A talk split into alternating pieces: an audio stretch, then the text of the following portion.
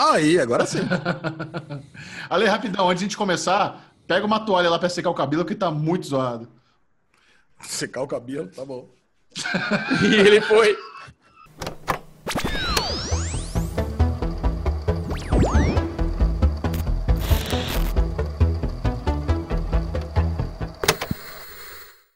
É o Derivado Cast começando pra você!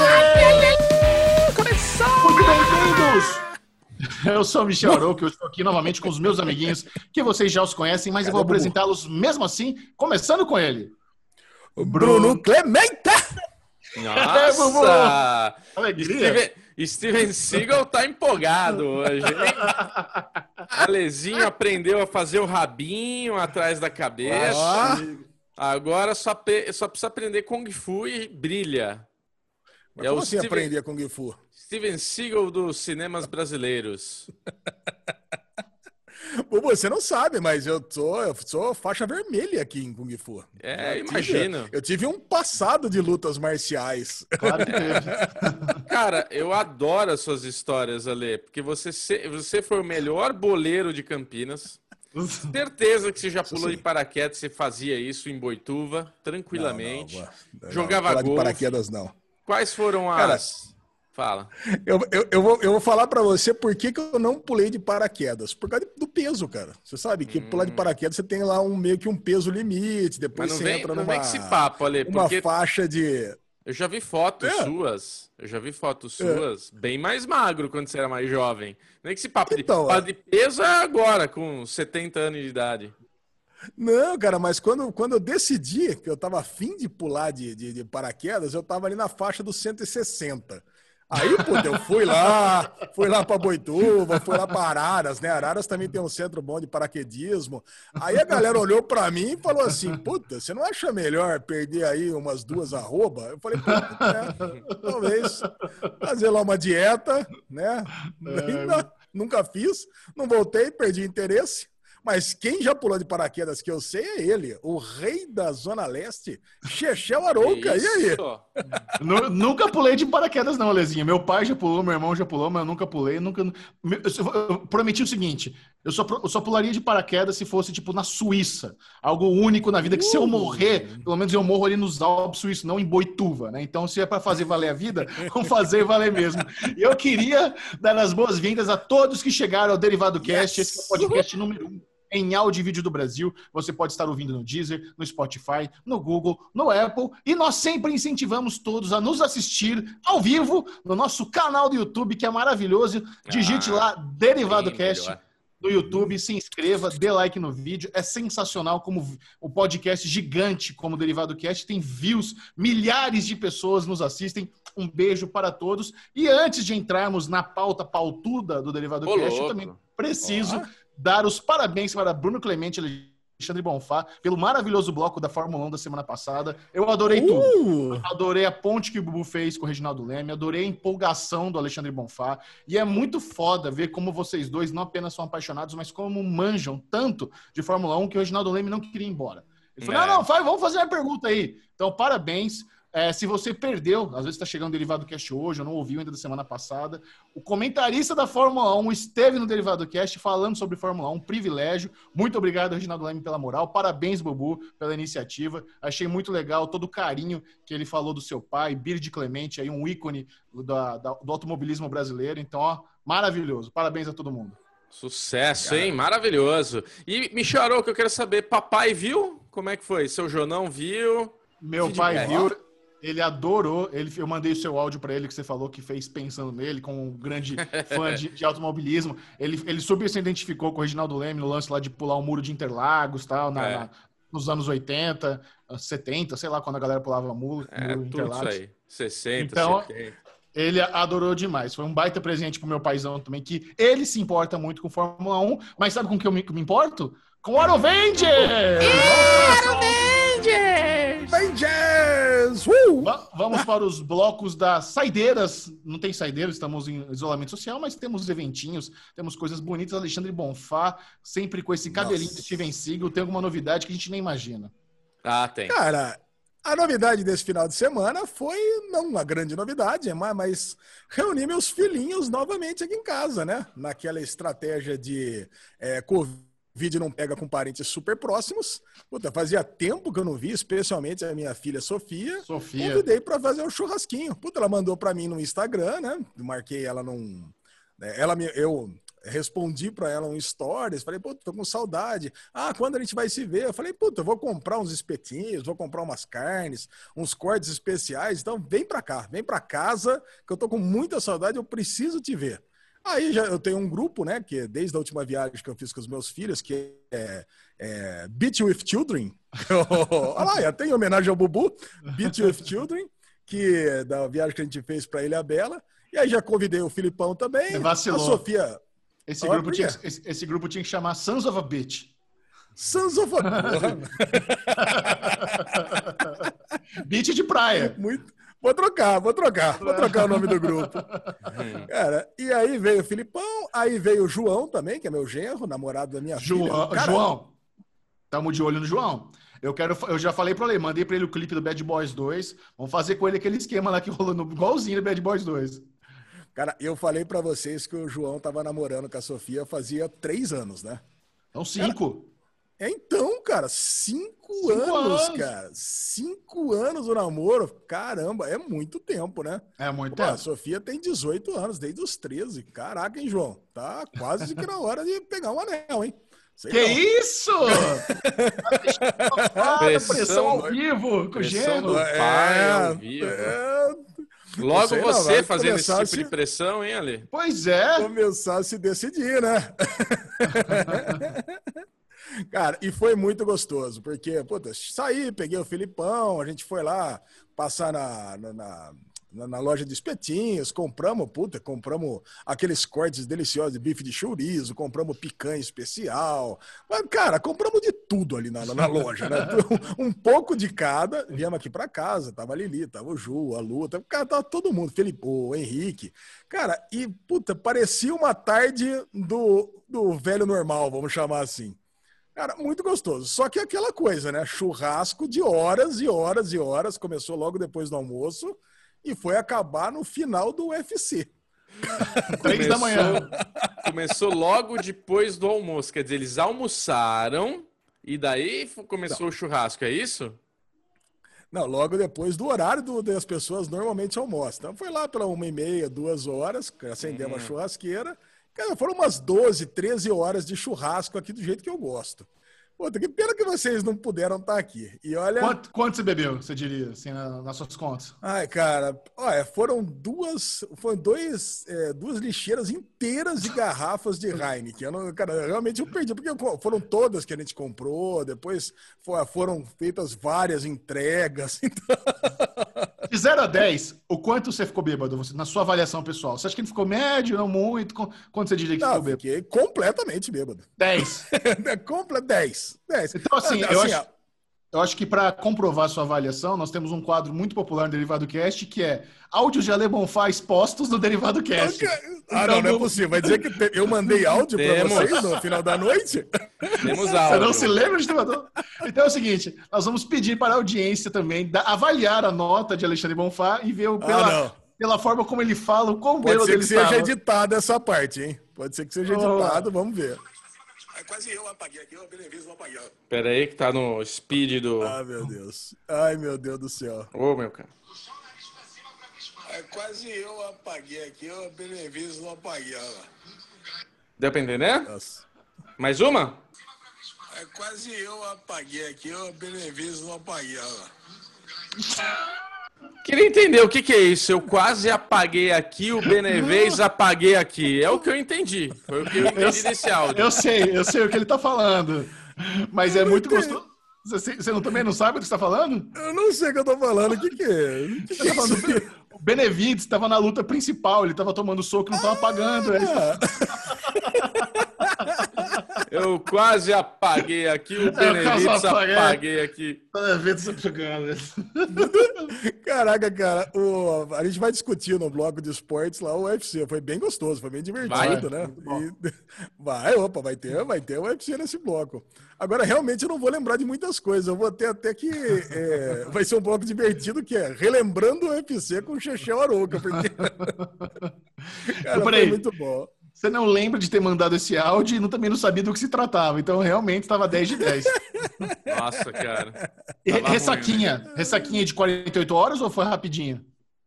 Cara, o dia seguinte você acorda meio embrulhado, né? Você acorda meio. você acorda... Só que é Heineken, né, cara? Heineken é aquela delícia. Puta, você recupera rapidinho. Então, pô, sem problema. Se fosse lá por 94, se estivesse tomando Kaiser, nossa, Nossa. isso, nunca, aconteceu. Cara. Só teve uma oportunidade que eu tomei Kaiser até não poder mais na vida, que foi num Oktoberfest, que a única cerveja que tinha lá era Kaiser, que era patrocinada. Caramba, foi, o, o, dia seguinte foi foda, porque eu tava queimado de uma semana em Florianópolis com uma ressaca de Kaiser inacreditável. Eu tomado, sei lá, 8, 9 litros de Kaiser. Então você imagina, Nossa. cara, o tamanho da cabeça. Parecia uma lâmpada. é. É, Muito bom. Mais, mais alguma coisa? Mais um update aí do churrasco? Não, cara, foi só isso. Aí a Sofia e o João dormiram aqui em casa, é, o, na cama do Henrique. O Henrique estava dormindo na barraca, né? Que ele mudou para barraca de casa.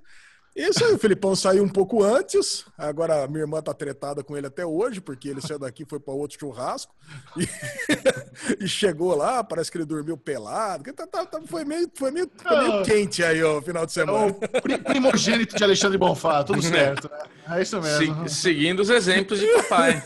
Muito bom. E, e você, Bubu, o que fez de bom? Ah, depois desse Aruvendes de Ale Bonfá, eu não fiz nada de bom, né? Então, o Bubu foi muito mais tranquilo, né, Lezinho? Churrasquinho de leve, não se compara nada com sua programação aí de alto nível, de altas horas. O Alezinho vai fazer churrasco é 24 horas. Bubu vai fazer churrasco, é churrasco. é 4 horas, né? É um, almoço. Mas 4 horas é pouco também. Ah, é almoço. Eu preparei uma carninha, é. coloquei lá um churicinho, um ancho, linguiçinha, coraçãozinho, bananinha com canela e açúcar. Sempre assim, sempre de leve, nada muito expressivo, mas churrasquinho gostoso.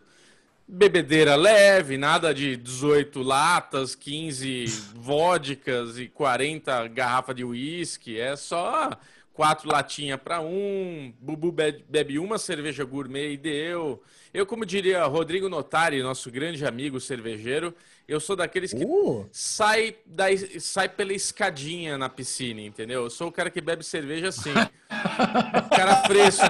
É uma, é uma cervejinha gourmet e deu, entendeu? Eu já tô satisfeito. Bubu, o limite do churrasco é a consciência para mim, cara.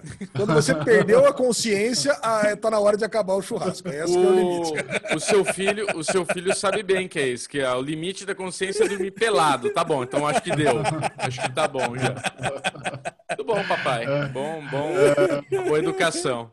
Você tem mais alguma novidade da sua família aí para comentar, Lesão? Pode seguir em frente com o Vende. Cara, aconteceu uma parada muito divertida Aí tem. com a minha mãe. Olha só. Não pergunta, Michel. Não pergunta que tem. Sempre tem. Caralho. É que o Chechel perguntou essa semana para mim se eu tinha o NetNow.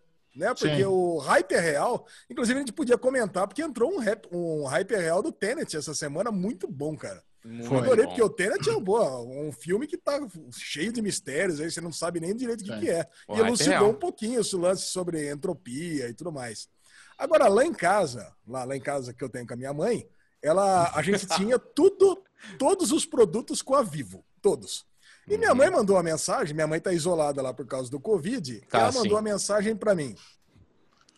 Filho, cancela a Vivo. Televisão, internet, estou de saco cheio, não quero mais. Eu falei, não, mãe, a Vivo é a melhor que tem, é fibra, não sei o que lá. Não, cancela tudo, não quero mais tá, não tá sem funcionar, o cara vem aqui não consegue arrumar. Eu falei, mãe, depois vai dar problema, depois não consegue colocar, vai, vai, você vai ficar sem a novela. Não, cancela tudo. Eu falei, ah, até tá bom, vou, vou cancelar aqui. Aí eu liguei, mas eu pensei, puta, eu vou cancelar, mas naquele esquema, os caras vão perguntar por quê e, e aí vão tentar resolver o problema. Cara, eu não sei o que acontece. A TV a cabo tá perdendo cliente a roda. A gente tá falando isso no derivado faz muito tempo. Sim. Eu liguei, fui na opção do cancelamento. Aí eu falei assim, ó, eu queria, fui direto na, na atendente, queria cancelar. Ela falou o quê? Eu falei, quero cancelar tudo. Televisão, internet, telefone, se tiver. Ah, então tá bom. Qual o motivo? Eu falei, ah, o, o técnico foi lá quatro vezes essa semana e não resolveu. Ah, ok, confirma seu CPF, confirmei, cancelado, pau. Cara, Caralho! Na hora. o pouco que tinha. Aí minha mãe ligou pra mim na hora, né? Nossa, a TV, a TV não tá funcionando, a internet não tá funcionando. Ah. Eu falei, mas mãe, você falou Mas, que Ale- não tava funcionando. Falei, Calma, mas antes, quando você for cancelar, primeiro você tem que contratar o outro, depois você cancela. É, Então, cara, mas minha mãe Eu- pegou, ligou. Eu falei, meu, falei, mas tem certeza? Eu tenho. Aí eu falei, bom, beleza, agora eu vou tentar, né, e contratar a net. E contratar a net, cara, é complicado. Eu não sei em São Paulo, mas em Campinas, qualquer coisa você tem score baixo. E a lesão, você sabe, né? Em algum momento no passado, eu não devolvi um aparelho, aquelas coisas todas. Aí fui lá, peguei um combo com três pontos, com internet, 240 mega que estão dando aqui em Campinas. Falei, ó, mas beleza, contrata tudo lá e bota para minha mãe. Ah, E fiquei impressionado, que foi rápido. Não, contratou, dois dias depois ia instalar. Daqui a pouco eu recebo uma mensagem no WhatsApp. Olha, meu senhor, não foi aprovado não, viu? É o seu nome no CPF. Mas eu tô vendo que tem uma empresa aqui. Na verdade, tem umas três empresas na casa da minha mãe, né? Mas uma delas foi aprovada aqui, o CNPJ tal, tá aqui, foi aprovado. Eu falei assim: não, não, não quero fazer no CNPJ, essa empresa está inativa, tem que ser no CPF. Aí a mulher insistiu: não, seu CPF não dá, o score tá baixo, é porque em algum dia realmente você não devolveu o aparelho. Eu falei assim, ó, não, não vai dar certo, não quero fazer no CNPJ, eu quero fazer no CPF. Aí ela disse, ó, ah, tem outra empresa que eu falei, não, não quero fazer no CNPJ, faz no CPF, se não der, eu vou atrás de outra, da Oi, da Brasil Cabo, Rádio, Diabo A4, tá bom? Não Porra. chama de vadia, não, né? Não, não, não chamei. Não chamei de nada. Tá bom, Mas é que só sei pra saber. Cara, hoje deu certo. Hoje está no momento que estamos gravando o Derivado Cast, minha mãe mandou, acabou de mandar uma mensagem que estão instalando a net lá em casa. Então, gente, se você precisar de um net now para assistir o Hype Real, agora temos é, temos net now. E eu não sei, mas eu acho que agora eu tenho também aquela TV claro, né, por por streaming. Porque Pode agora ser. a net e claro são iguais. Então, Sim, mesma- eu mesma vejo na empresa. guerra dos streamings lá que toda hora aparece, ah, tal série já tinha no, no Claro streaming.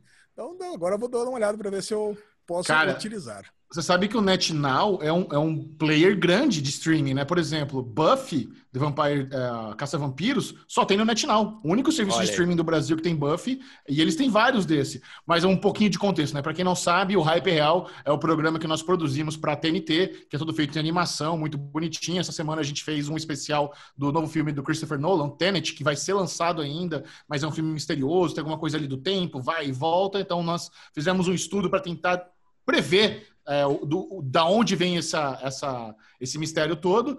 E agora o Hype Real está fazendo tanto sucesso que, além de estar em todas as redes sociais da TNT, no YouTube, na televisão, agora também está disponível no NetNow. Então, se você é assinante NetNow, dá uma procuradinha ali na aba da TNT e assista o nosso programa o Hype é Real, que é algo feito com muito carinho. Eu morro de orgulho desse trabalho. Eu me sinto, assim, é, muito feliz de ter meu nome atrelado a isso. Bubu, assim, é um, é um excelente diretor e produtor. O negócio é redondinho, graças à organização dele. Nosso diretor de arte é um, é um, é um ninja, um mestre. Monstro. Nosso finalizador é, é um cara muito Monstro. criativo que é, quando ele entrega o trabalho de sound effect, de animação, assim, ah, a gente fica muito feliz com a equipe que, que o Ó, eu queria, eu só queria uma coisa no- nos vídeos do Hype Real.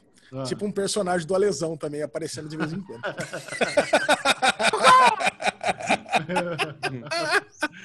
eu acho que ia fazer a sucesso, não sei. Vamos, vamos, Eu- vamos eu- eu conversar com o cliente. Vamos manter lá uma mensagem, mensagem lá Ele não vai ficar nem sabendo. Ele não vai ficar nem sabendo. A gente vai fazer um hype real Ale Bonfá. Perfeito. Aí tem material. Aí tem que fazer uma saga. Tem. Bom, o meu Arovenger, ele é muito ligado a trabalho, mas eu que fiz uns trabalhos muito legais essa semana, né? A minha segunda-feira, cara, ela foi tão longa, começou Sete da manhã foi até, sei lá, uma e meia da manhã eu tava mandando vídeo lá de, de, de editado. Ali foi de trabalho, dia.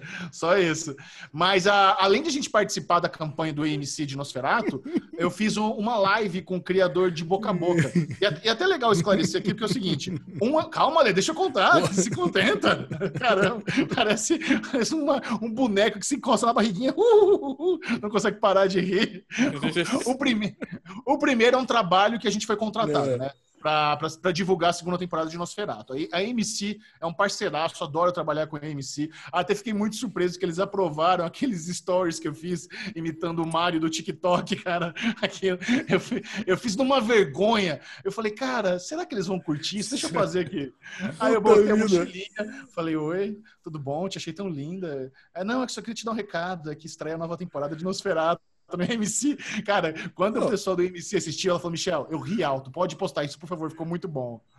Não, agora, agora que eu entendi o que, que é isso. Caraca, eu não sabia que era Mario. Nem sei quem que é Mario. É Caraca, cara. Eu, não eu achei tão esquisito aquilo. Eu falei, porra. Não, quem não sabe, realmente não entende nada, né? Mas a maioria do Brasil sabe quem é Mário do TikTok, o do TikTok. Então ficou muito legal. Então, fez... É muito bom quando a gente tem essa liberdade de ter uma ideia maluca, mandar o cliente aprovar e faz parte de um trabalho patrocinado, né? Então eu fico muito feliz. E aí, a live que eu fiz com o criador de Boca a Boca, nova série brasileira da Netflix, isso não é trabalho pago, cara. Isso é muito legal porque isso é um trabalho de assessoria de imprensa. A assessoria de imprensa dele, da produtora lá da Gulani, que fez a série para Netflix, falou: Michel, você tem interesse em conversar com o criador e diretor do Esmir Filho de Boca a Boca? Eu falei, cara, tenho que, porra, que privilégio, vamos fazer sim.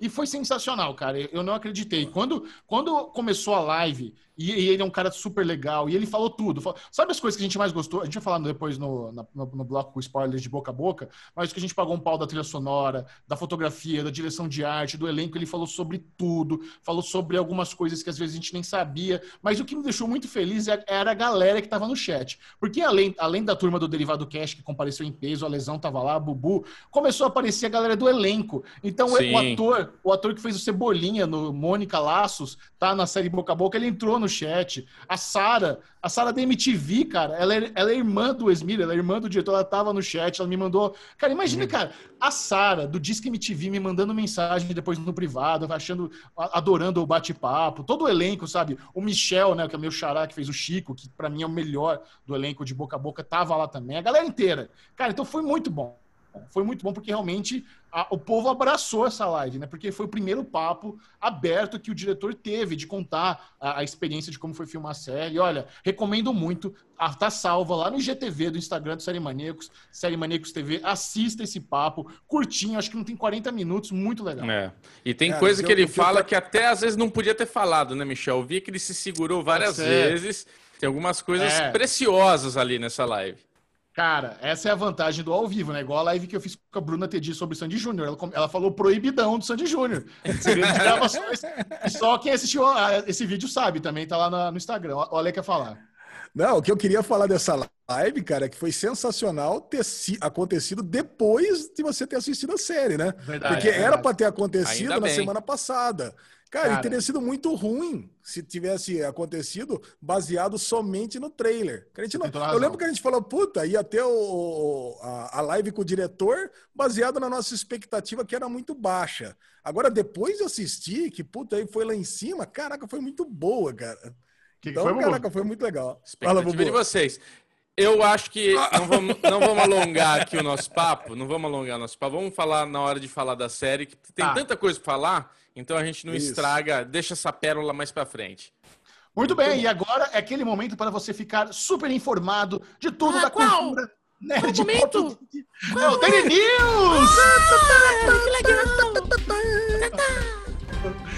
As grandes novidades aí da, das séries do cinema da Nerdice. E no Daily News nós temos a tradição de começar com as más notícias. Ai, ai, sempre, ai. Não sempre são más notícias, mas são os cancelamentos. Aí dói. Vamos lá. Essa semana somente um cancelamento, Gigel. Olha isso. Um cancelamento um para uma pessoa que se importou, que foi você.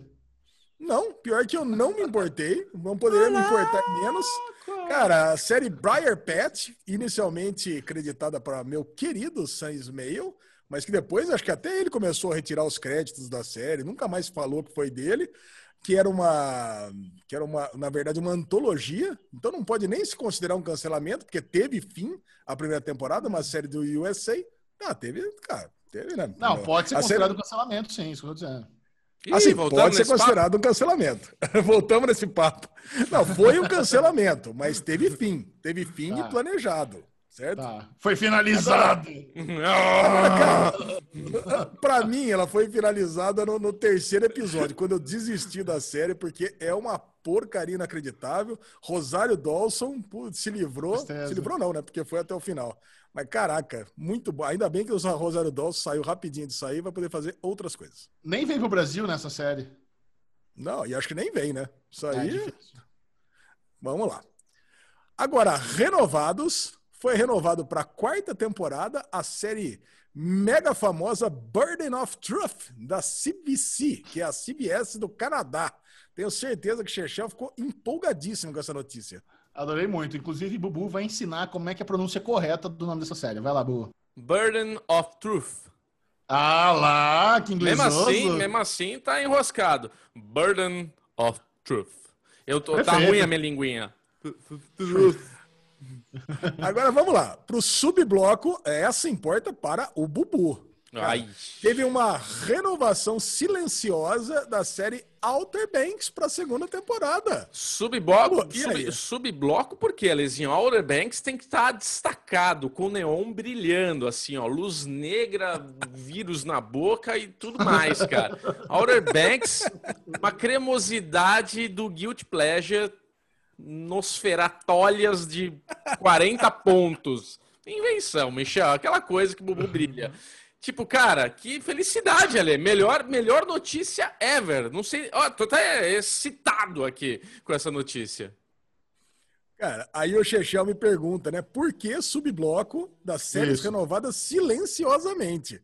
Porque hum. a Netflix não renovou oficialmente é, Outer Banks, viu, Bubu? É. Mas colocou um anúncio que está contratando atores para uma série que está sendo filmada em Charleston, South Carolina, que é o mesmo lugar que foi filmada a primeira temporada, para uma série chamada OBX, né, de Outer Banks, imagina-se. e a, a história se passa aí numa num verão seguido num, num, num lugar que foi devastado por um furacão. Olha, cara, imagina.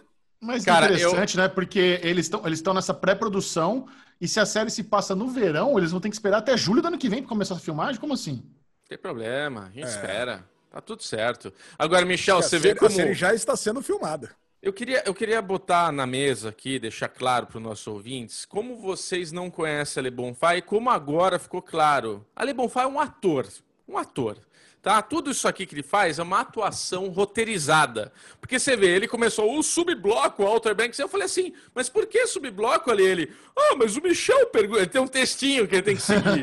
Entendeu? Stand é um stand-up. É um stand-up. O Derivado Cash é o stand-up de Alexandre Bonfá de três horas. É isso que é o Derivado Cash. eu perguntei, o que eu perguntei? Ele, ah, o Michel me pergunta. Não, seguindo o roteiro, né? Seguindo o roteiro. Caraca. Muito bom, né? Muito bom, muito bom. Ah, então peraí. Você disse que já estão filmando. Então estamos no verão, então faz sentido. Vocês já estão filmando. É que eu achei que no, é. no, no Covid não ia ter filmagem ainda. Então, Ah, tá comendo solta a filmagem lá. Os Estados Unidos estão é, cagando andando. Tá filmando, já tá filmando tudo. Ih, ah, 70 era. mil por dia lá pegando essa porra. Estão respeitando nada lá. Próxima Vamos notícia. Lá. Beleza. Abrindo meu script aqui, roteirizado do Derivado Cast, agora Jeff Bezos fica 13 bilhões de dólares mais rico em um dia e não surpreende ninguém. E aí? Como é que foi esse movimento aí? Por que, que ele ganhou 13 bilhões do nada em um dia, Lesão? Cara, imagina, todo mundo em casa por causa do Covid. E-commerce comendo solto. É óbvio que a Amazon tá, as ações da Amazon estão crescendo pra caramba. O cara ficou milionário, cara, porque nunca as ações da Amazon subiram tanto. Foi uma valorização. Cara, um... Foi uma valorização em um dia que aconteceu, Michel, que subiu 13 bilhões na conta dele. Porque é isso, né? Você imagina, a gente, todos nós, clientes de Amazon. Frete grátis, cara. Como não usar Amazon para comprar uma coisa ou outra, né? Temos frete grátis. Ah, cara, mas é. essa, essa notícia é, é, meio que clickbait, né? Não é porque que valorizou as ações tem 13 bilhões extra no banco, no, na conta dele, sabe? É, é, ao mesmo jeito subiu hoje, amanhã pode descer de novo. Então, assim. É... Isso. Mas subiu. Se ele vender, se ele vender tudo hoje, aí ele tem. Vocês sabem como é que funciona. Vocês sabem como é que funciona. Sim, mas não vai vender. Tudo... Ele deve ser um dos maiores acionistas. Ele tem que ter controle da empresa. Ele não pode vender. Cara, sabe o que é mais foda? É que o Jeff Bezos, ele vale mais do que a Exxon Mobil, Mobil né? De, de posto de, de, de, de petróleo, petróleo, a Nike e o McDonald's, cara. O Jeff Bezos vale mais que o McDonald's.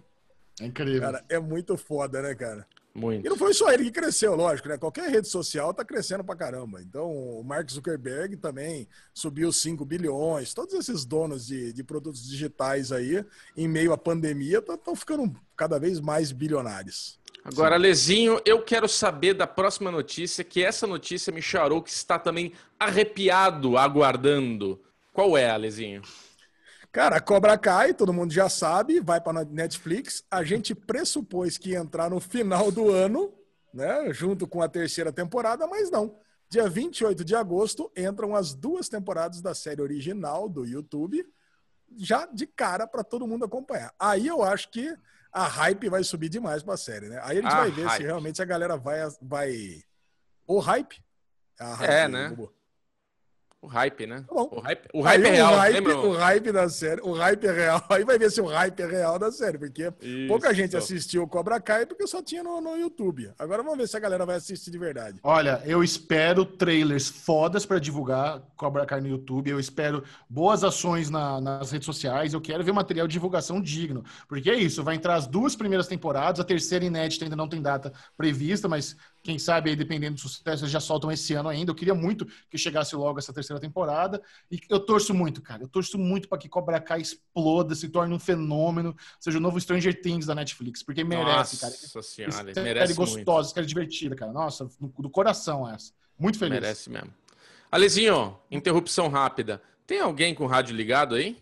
Eu tô escutando uma ah, musiquinha de fundo. puta aqui, cortando a... É, cortando o mato aqui, cortando a grama no vizinho. Não vou nem cortar isso, Ale. Vamos deixar ao vivo, ao vivo a manifestação do linhador satânico. Tá bom. Então. Não, cara, é só começar a gravar o Derivado Cast que o cara vai. Quando parar é. de gravar o Derivado Cast, o cara para de cortar. É assim. Já que o Michel adora minhas chamadinhas, eu vou chamar que a quarta e última temporada de 3% teve sua data de estreia confirmada em agosto. É isso, Alezinho? Isso, e vai entrar antes das duas primeiras temporadas de Cobra Kai ainda. Dia 14 de agosto já entra. Empolgado, Chechão? Não, chega ao fim a série brasileira mais bem sucedida da Netflix até então. 3% que começou aí estourando fora do Brasil. A primeira temporada fez mais sucesso fora do Brasil do que no Brasil. Com o tempo a galera foi criando afinidade, foi conhecendo. Eu, eu sou apaixonado pelo elenco, fico muito feliz que essa série conseguiu ter quatro temporadas e vai conseguir ter um final digno, onde eles tiveram tempo de concluir a história. Dá muito orgulho ver a trajetória de 3%, da forma que começou como um curta no YouTube anos atrás. A Netflix pegou para ser a primeira grande produção brasileira que eles iam realmente divulgar. Bianca Comparato, eu adoro Bianca Comparato. Vou tentar até fazer uma live com ela aí, vou ver se eu mando uma mensagem para o pessoal da assessoria da Netflix, porque eu, eu adoro o elenco, a galera da ZL. Pode ser, melhor ainda. Melhor ainda. Vou falar. Vou falar isso, Também. vou dar essa sugestão. Quero fazer Ela, isso. o Hobbit, traz todo mundo. No, ok. Hobbit.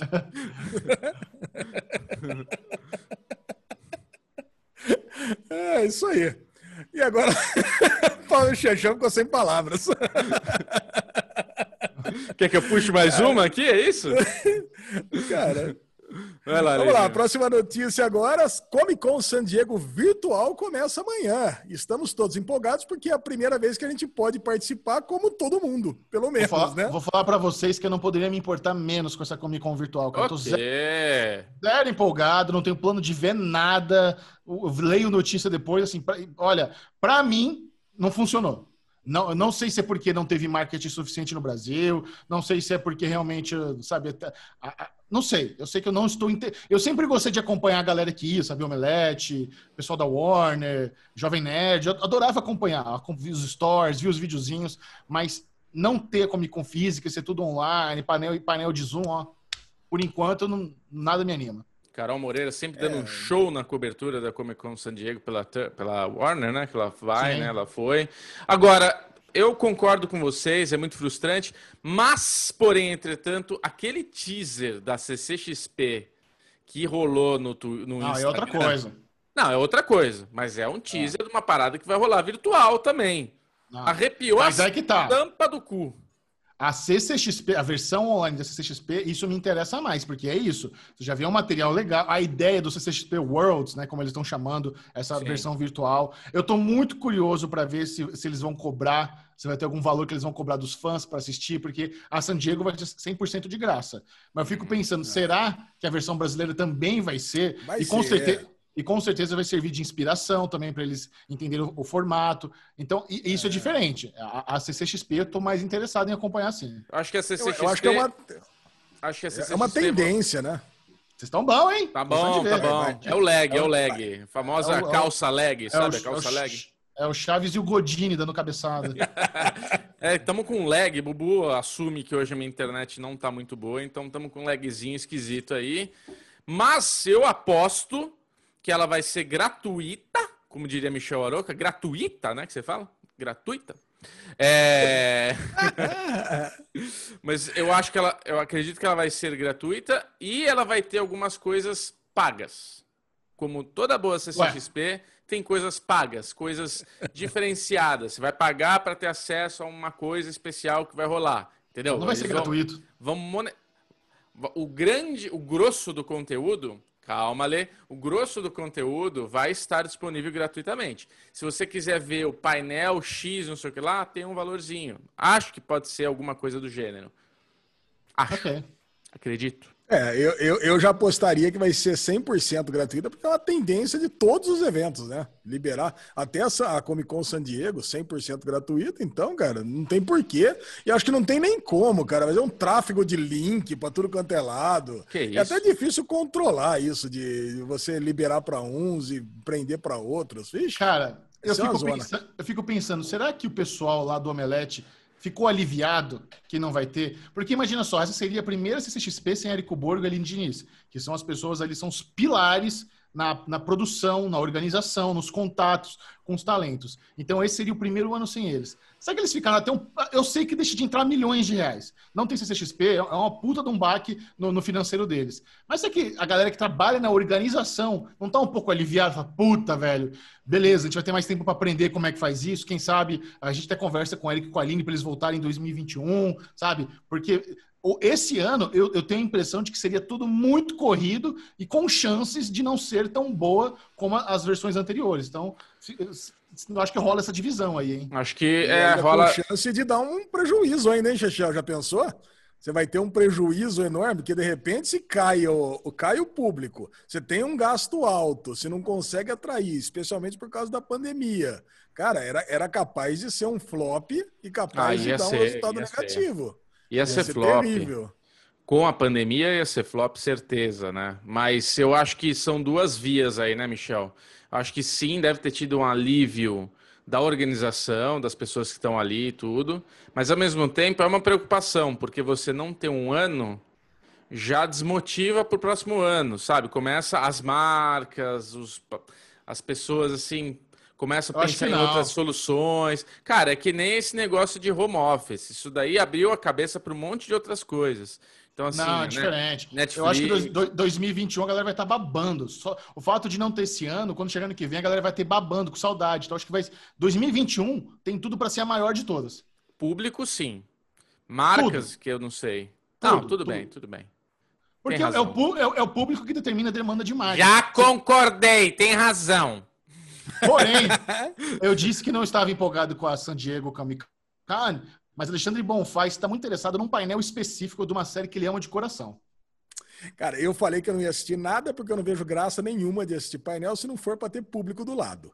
Mas, logo na abertura, né, que vai ser amanhã, para quem tá gravando, para nós que estamos gravando, mas para você que está assistindo na estreia, para hoje, dia 23, uma hora horário PST, que é o horário do Pacífico, não sei nem que hora que é, uma hora da tarde, provavelmente você está assistindo o Derivado, já foi.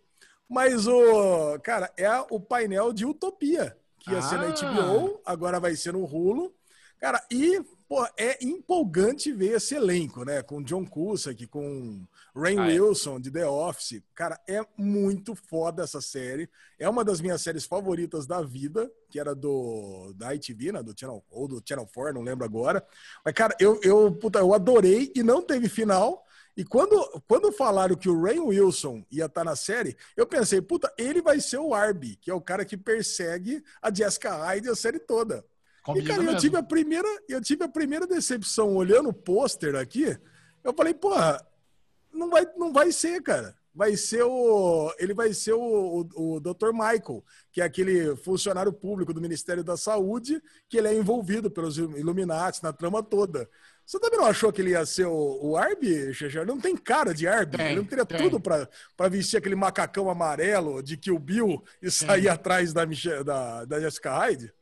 Ray Wilson, nosso querido Dwight de The Office, realmente ele seria perfeito para fazer o Where Jessica Hyde nessa, nesse reboot de Utopia aí do Hulu, né? Mas vamos ver, eu tô, eu tô empolgado, Lesão. Também adoro Utopia. Quem não... Tem algum, algum streaming para assistir hoje em dia Utopia? Não, só no Torresmo. Porque essa era uma série, quando saiu, a gente repercutiu bastante no Pod Maníacos na época e tal, mas não sei se hoje, hoje em dia tá em algum streaming, não. É, desculpa, eu É, não, hoje, hoje tá só no, no Torresmo. E Desculpa, eu falei Hulu, mas é Amazon, tá? Amazon, é. é. Foi na É sua. Amazon, ele, ele, ele- o Utopia Nova vai sair na Amazon. Puta, podia tra- entrar logo no Prime Video também, essa série, né? Não ficar enrolando do jeito que o Alex Ride, por exemplo, demorou pra sair. Agora, o Utopia, o real mesmo, podia vir aí pra, pra Globoplay, que costuma trazer umas coisas britânicas. Não, Agora, cara, eu tô muito empolgado. Tem- tem- tem- se, se o, se o Amazon Prime Video vai ter o reboot de Utopia, traz a versão que original também, tudo, lógico. Faz, faz todo sentido. Exatamente. Agora, o cara que vai ser o, o Arby é aquele, aquele cara que fez o Oliver do, de Billions na segunda e na terceira temporada, lembra? Sim. Desse personagem? É ele que Aham. vai ser. Não lembro, né? Lembro também, não. Eu que tô assistindo a segunda temporada, não, não me toquei quem que é. Mas ok. Próxima Cara, notícia. é esse. Vamos lá, próxima notícia. Tramontina, corte Ok. seco. ok, vamos lá. Próxima notícia. Cara, uma notícia triste aqui, vindo da nossa querida Turquia. Cara, Claro. a Turquia pode ser o primeiro país a banir totalmente a Netflix da- Por do, do país. Cara, só porque tem um personagem gay na série Love 101. Vocês acreditam assim? que em pleno 2020, um dos- você assistiu também o piloto de Love 101, né? Sim. Você sabe que tem um, um dos personagens dos cinco brothers lá, ele, ele, é, ele é gay. E a Turquia, teórica, assim, apesar de estarmos em 2020, não está aceitando bem isso. Mas então é... ela tá querendo. Love One on One é turco? A série? É, a série é turca. Ah, por isso. Então ela tá Nossa. querendo. Ela, ela fez uma requisição formal à Netflix que tirasse o personagem da série sob pena Nossa. de, de banir o serviço do país. Olha que absurdo Cara, inacreditável. Daqui a Isso é um pouco o blefe Bolsonaro. Ah, tem que tirar boca a boca também, ok? Puta que eu pariu. Ó, bloquear a Netflix aí, ó.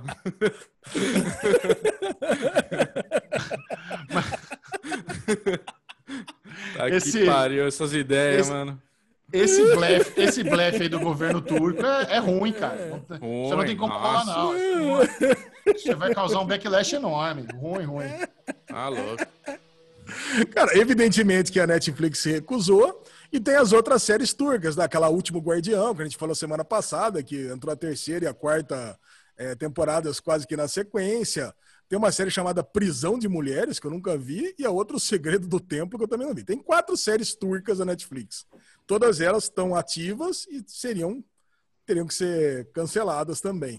Sim. Pô, é um absurdo, né, cara? Não tem nem Ridículo. discutir Patético. isso aqui. Patético. Ridículo. Tem, um, tem uma notícia muito legal que é do seu interesse, é do interesse da nossa, nossa audiência, que não está aqui no bloco de notícias, mas foi confirmado que Devs chega ao Brasil em agosto pelo Fox Premium, Fox Play. Então, essa minissérie, essa minissérie que a gente está falando há muito tempo, que passou nos Estados Unidos, é o selo FX on Hulu, Devs, finalmente está chegando ao Brasil. Hein? Então, quem não assistiu, dê um jeito, Olha. porque a lesão amou de coração. E Michel Olha, também, não vem falar lesão, não, que você defende. Você criticou o Alexandre Monfá quando ele começou a assistir, e Foi. depois você indica pra todo mundo essa série. Exatamente. Olha, o Fox Premium tá querendo subir pra primeira divisão no lugar da Tá. Apple TV Plus, hein? Tá, tá querendo. Alezinho tá secando o cabelo, tá começando a.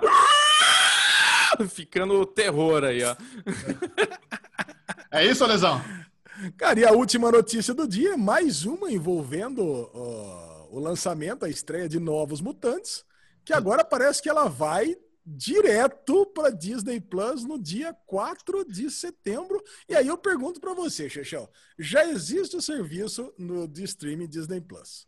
O, o filme já está pronto há pelo menos uns 43 anos. Por que, que não lança essa pitomba logo de uma vez? Caraca, agora! Não tem Cara, produto para lançar na Disney Plus. Lança logo esse filme. Precisava de uma alma caridosa lá na Disney, na Fox, para pegar o arquivo e fazer shift delete. Puf! E sumir com essa porra de filme. shift delete. Adeus para sempre. Caralho, velho. É, bosta, é cheat e delete, né? Cheat, cheat delete. delete. Sabe por que tá demorando tanto? Porque eles, ele, cara, vai ser uma colcha de retalho esse filme. Eles estão tentando consertar na pós, na finalização, há três anos esse filme, pra, pra, pra, pra ser um filme de terror. Que eu quero ver. Vamos ver. Pode ser. É, eu não tenho problema nenhum em morder a língua, falar mal e depois voltar atrás se for bom, porque eu vou Sim. assistir. O ruim é você falar mal, ficar com preconceito e nem assistir. Eu faço, é. eu faço o caminho certo, eu falo mal e assisto. Se for bom, eu volto atrás, não tem problema, não tem esse ego não, mas Novos Mutantes é a minha grande aposta de, de lixo tenso, assim, é, tem, a, tem a receita boa, né, pra ser uma bosta, é. né? Bom, essas foram as notícias do Daily News da semana. Muito bueno, Lesão, porque agora você tem que ficar em dia revigorado, porque está chegando a guerra de streaming! Uh! Uh! Round one! Você vai saber quais foram as principais novidades da HBO Go, Apple Plus, Amazon Prime Video, Stars Play, Globoplay and é isso, Netflix. né? Netflix e Netflix, obviamente. E no final da rodada, quando nós falarmos as novidades, nós vamos eleger aqui, nós vamos votar qual foi o melhor serviço de streaming. E se você não quiser ficar de fora da votação, vem agora mesmo para o nosso grupo no Telegram, DerivadoCast. Baixe o aplicativo Telegram no seu celular, ou se você tem um celular bosta com pouca memória, baixe no seu computador, que é o Telegram Desktop. Não tem problema. Ah, meu celular é uma merda. Não tem problema, você é bem-vindo no grupo. É só baixar o aplicativo Telegram no seu computador computadorzinho, a versão desktop, coloca lá, arroba DerivadoCast, e fazer parte da melhor comunidade online do Brasil. Mas você sabe que deu certo essa sua chamada semana passada. Entrou umas quase 100 pessoas essa semana aqui. Olha, é isso, é. Quem é esperto, quem é esperto está participando da votação e da conversa lá no grupo do Derivado Cast no Telegram. Muito bom. Caraca, muito bom. E essa semana, vamos sem maiores delongas com Amazon Prime Video, que trouxe o episódio número 9, e você sabe, né, Chechel? É season 6, episódio 9, episódio 69, de, de férias com o ex-Brasil. E aí? Teve alguma comemoração Todo mundo em dia? Né? Todo mundo em dia. Caraca, cara, de férias com ex-Brasil, caindo nas tabelas, né? A gente faz lá no nosso grupo do Telegram uma enquete de quais que são as pautas que a galera mais quer ver. E de férias com ex-Brasil, ó. Caiu. Não, mas eu não, não assim, poderia me importar menos. O episódio 9 teve bastante barraco. O menino Giles lá causou com todo mundo, mas mesmo assim ah, já. É, é. Nem vamos é. falar. Não, não, caiu da pauta? Boa, caiu nem vamos falar. Ah. Excelente. Ah. Então tá bom. Agora entraram duas novidades excelentes aqui na Amazon Aí, Prime Video. Me chama, coração. É, me chama Bruna, que Xexé um dia conversou com a protagonista. Mais, mais de uma vez, já conversei Me com ela. Chama de Bruna. Maria Bop, a estrela de Me Chama de Bruna, é excelente linda, atriz. Linda, linda. Ela viralizou com um personagem que ela criou chamado Blogueirinha do Fim do Mundo, que é genial, cara. Sigam ela no Instagram, Maria Bop no Instagram. Ela tem uma personagem que chama Blogueirinha do Fim do Mundo, que é super debochada. Ela Pô, pega o, o, jeito das blogueirinhas famosas de fazer stories, fazer videozinho, e ela tira sarro com política de uma forma muito engraçada. Muito genial. É, inclusive, eu tava vendo uma live dela no Instagram esses dias, onde dizem, ela diz que reconheceram ela na rua. Ah, você é blogueirinha do fim do mundo, e não como a Bruna surfistinha. Caraca, que da hora. Olha que bom. Vira, viralizou, cara, muito bom. Cara, me chama Bruna, já tinha na Globoplay, já tinha na Fox Premium, olha aí, Fox Premium tá querendo ganhar espaço aí na Guerra mas dos é, Mas é, é original da Fox, né? É, e já tem a quarta temporada na Fox, inclusive. Então, vamos que vamos, Bruna. E, para alegria do Bubu, Sons of Anarchy. Entraram as sete temporadas na Amazon Prime Video e essa, sim, não tinha em nenhum serviço de streaming hoje. Que pecado. Então é foda, cara. Essa é. série é foda. Essa é foda. Bom, essa é foda até a quarta temporada, entre aquela discussão eu e o Ale, que ele faz essa carinha aí. Mas essa série é fantástica. Mudou minha vida. Mudou minha vida. É. Jack Steller, I love you. Apple TV Plus trouxe o nono episódio da série interminável Central Park, aquela animação chatíssima, e o quarto episódio de Little Voice, a série da menininha cantora. Ninguém se importa. Sem nenhum comentário, né? Puta quer dizer que tá ruim, né? Tá ruim. HBO Go, nenhuma novidade essa semana. Quinto episódio da série sensacional I May Destroy You. As duas séries espanholas Vida Perfecta e El Dia de Mañana. Batwoman, 14 episódio de uma temporada de Acaba. 20. Uma hora. É. Penúltimo episódio de Verônica Mars, sétimo episódio. Perry Mason, quinto episódio.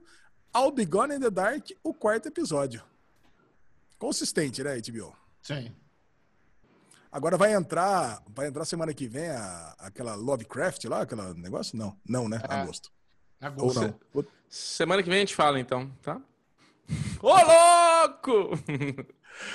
Agora, Stars Play fez a nossa alegria com o Fez? segundo episódio de P-Valley e a temporada completa de Normal People.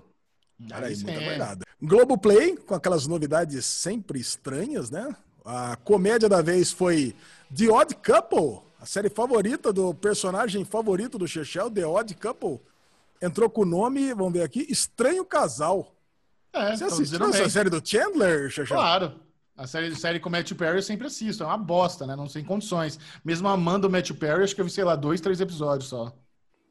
Ah, bom, pensei que você tivesse assistido inteira essa Não, série. imagina, imagina, impossível. Pô, agora tem uma série que você também, acho que foi fazer uma entrevista, alguma coisa no exterior, The Sun. Sim. Eu falei com o Pierce Brosnan. Eu fui lá em Austin, no Texas, a convite do AMC, pra, na época era original do AMC The Sun.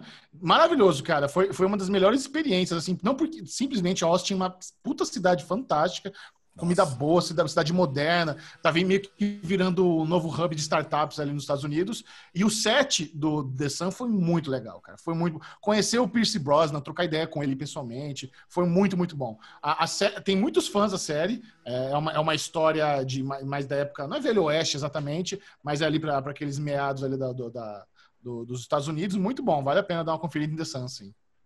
É uma série da AMC, entraram as duas temporadas, foi finalizada ano passado. Sim. Aí entrou a primeira temporada e única, uma minissérie, na verdade, da ITV chamada Beating House. Você conhecia essa? Não? E as três temporadas de Einstein, uma série do canal SAT, um canal alemão. Uma série alemã, foi cancelada em 2019. Essa eu não fazia ideia que existia. Também não. Também não. puta, a, a Globoplay traz umas coisas bem obscuras também. hein? É que a Globoplay, cara, ela, ela compra de pacotes. Então, quando ela vai é, pegar. É, ela faz isso. Ela vai pegar uma série, ela compra essa, aí ela faz uns acordos e junto vem mais cinco, sabe? Por isso que entra- sempre entra bastante coisa. O que você está querendo dizer é que existe tipo uma feira do rolo das séries internacional. Mas tem. É, Aí mas tem. a Globoplay vai lá e dá isso tudo aqui. Tem, Tipo loja isso- americana. Tem, tem, even- tem eventos fora do Brasil, ah, MIPD, alguma coisa assim, que você vai, é como se fosse uma feira, uma feira de séries, para quem quiser comprar, para licenciar ao redor do mundo. E a Globo é um, dos- é um dos maiores players do Brasil, sempre, sempre fez isso desde sempre. Cara, muito bom, cara. Agora, Netflix, enfim, trouxe Snowpiercer semana passada. Eu não sabia, mas olha, a gente tá cagando tanto pra Snowpiercer, cara, que entrou os dois últimos episódios na semana passada e a gente nem sabia disso. Eu não sabia disso, descobri quando tava fazendo a Guerra dos Extremos. A gente não vai assistir nunca Snowpiercer, é isso? Pô, assiste aí, Lesão. Ninguém, não, ninguém é obrigado É, você não assistir, pô, não, assiste mano. aí, cara. Você, pô, Conta você é um pra guerreiro. Você não é o. Assiste, assiste da estrela? Conta É, você não é o guerreirão aí? Você não é o bonzão Não, das séries? Não sou eu, não. Eu, eu vi tweets essa semana falando que o Chechel é o cara que assiste tudo. Inclusive, você fez lá no, no seu Instagram que vamos brigar pra assistir tudo. Você, você é assiste muito mais que eu. Você já me ultrapassou nisso. Não tem condições mais de te acompanhar. Pô. Ó, segundo episódio daquela série, é, vamos ver do que país, tailandesa, The Underclass, de A a F. Bom, vocês não tão, se vocês não assistiram Snowpiercer, imagino que de A a F também não, né? Não. Primeira temporada de Boca a Boca. Olha aí, muito bom. Cursed, a série favorita do Bubu do final de semana, E- que me rendeu a Opa! maior risada do semestre. Inclusive, desculpa, coloquei um insert errado aí, já arrumei. A já imagina.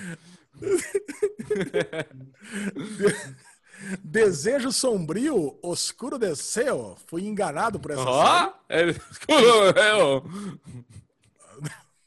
Oscuro deseo. É, cara, essa aqui falaram que era um soft porn. Vamos falar daqui a pouco no, no Derigusta. Entrou a terceira temporada de Legion.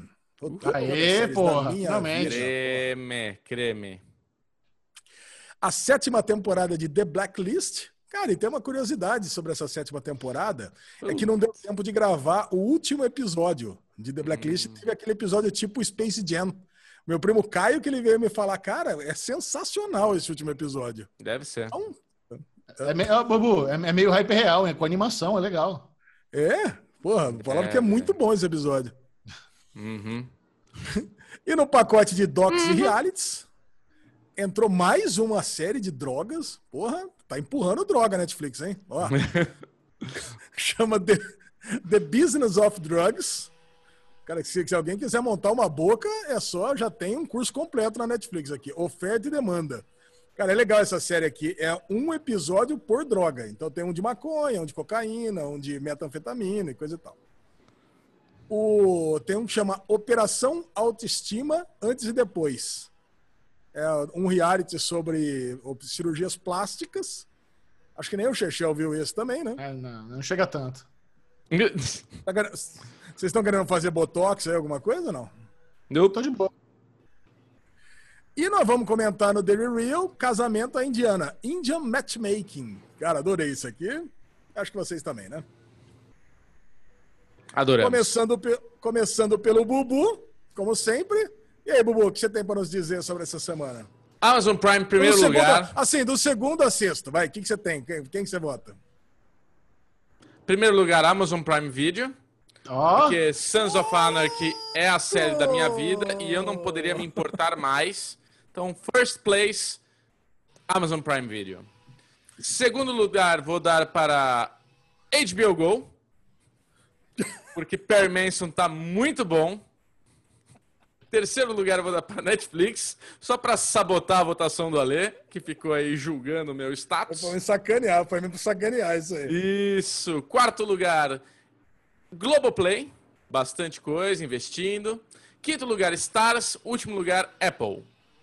E essa Muito é minha, meu julgamento.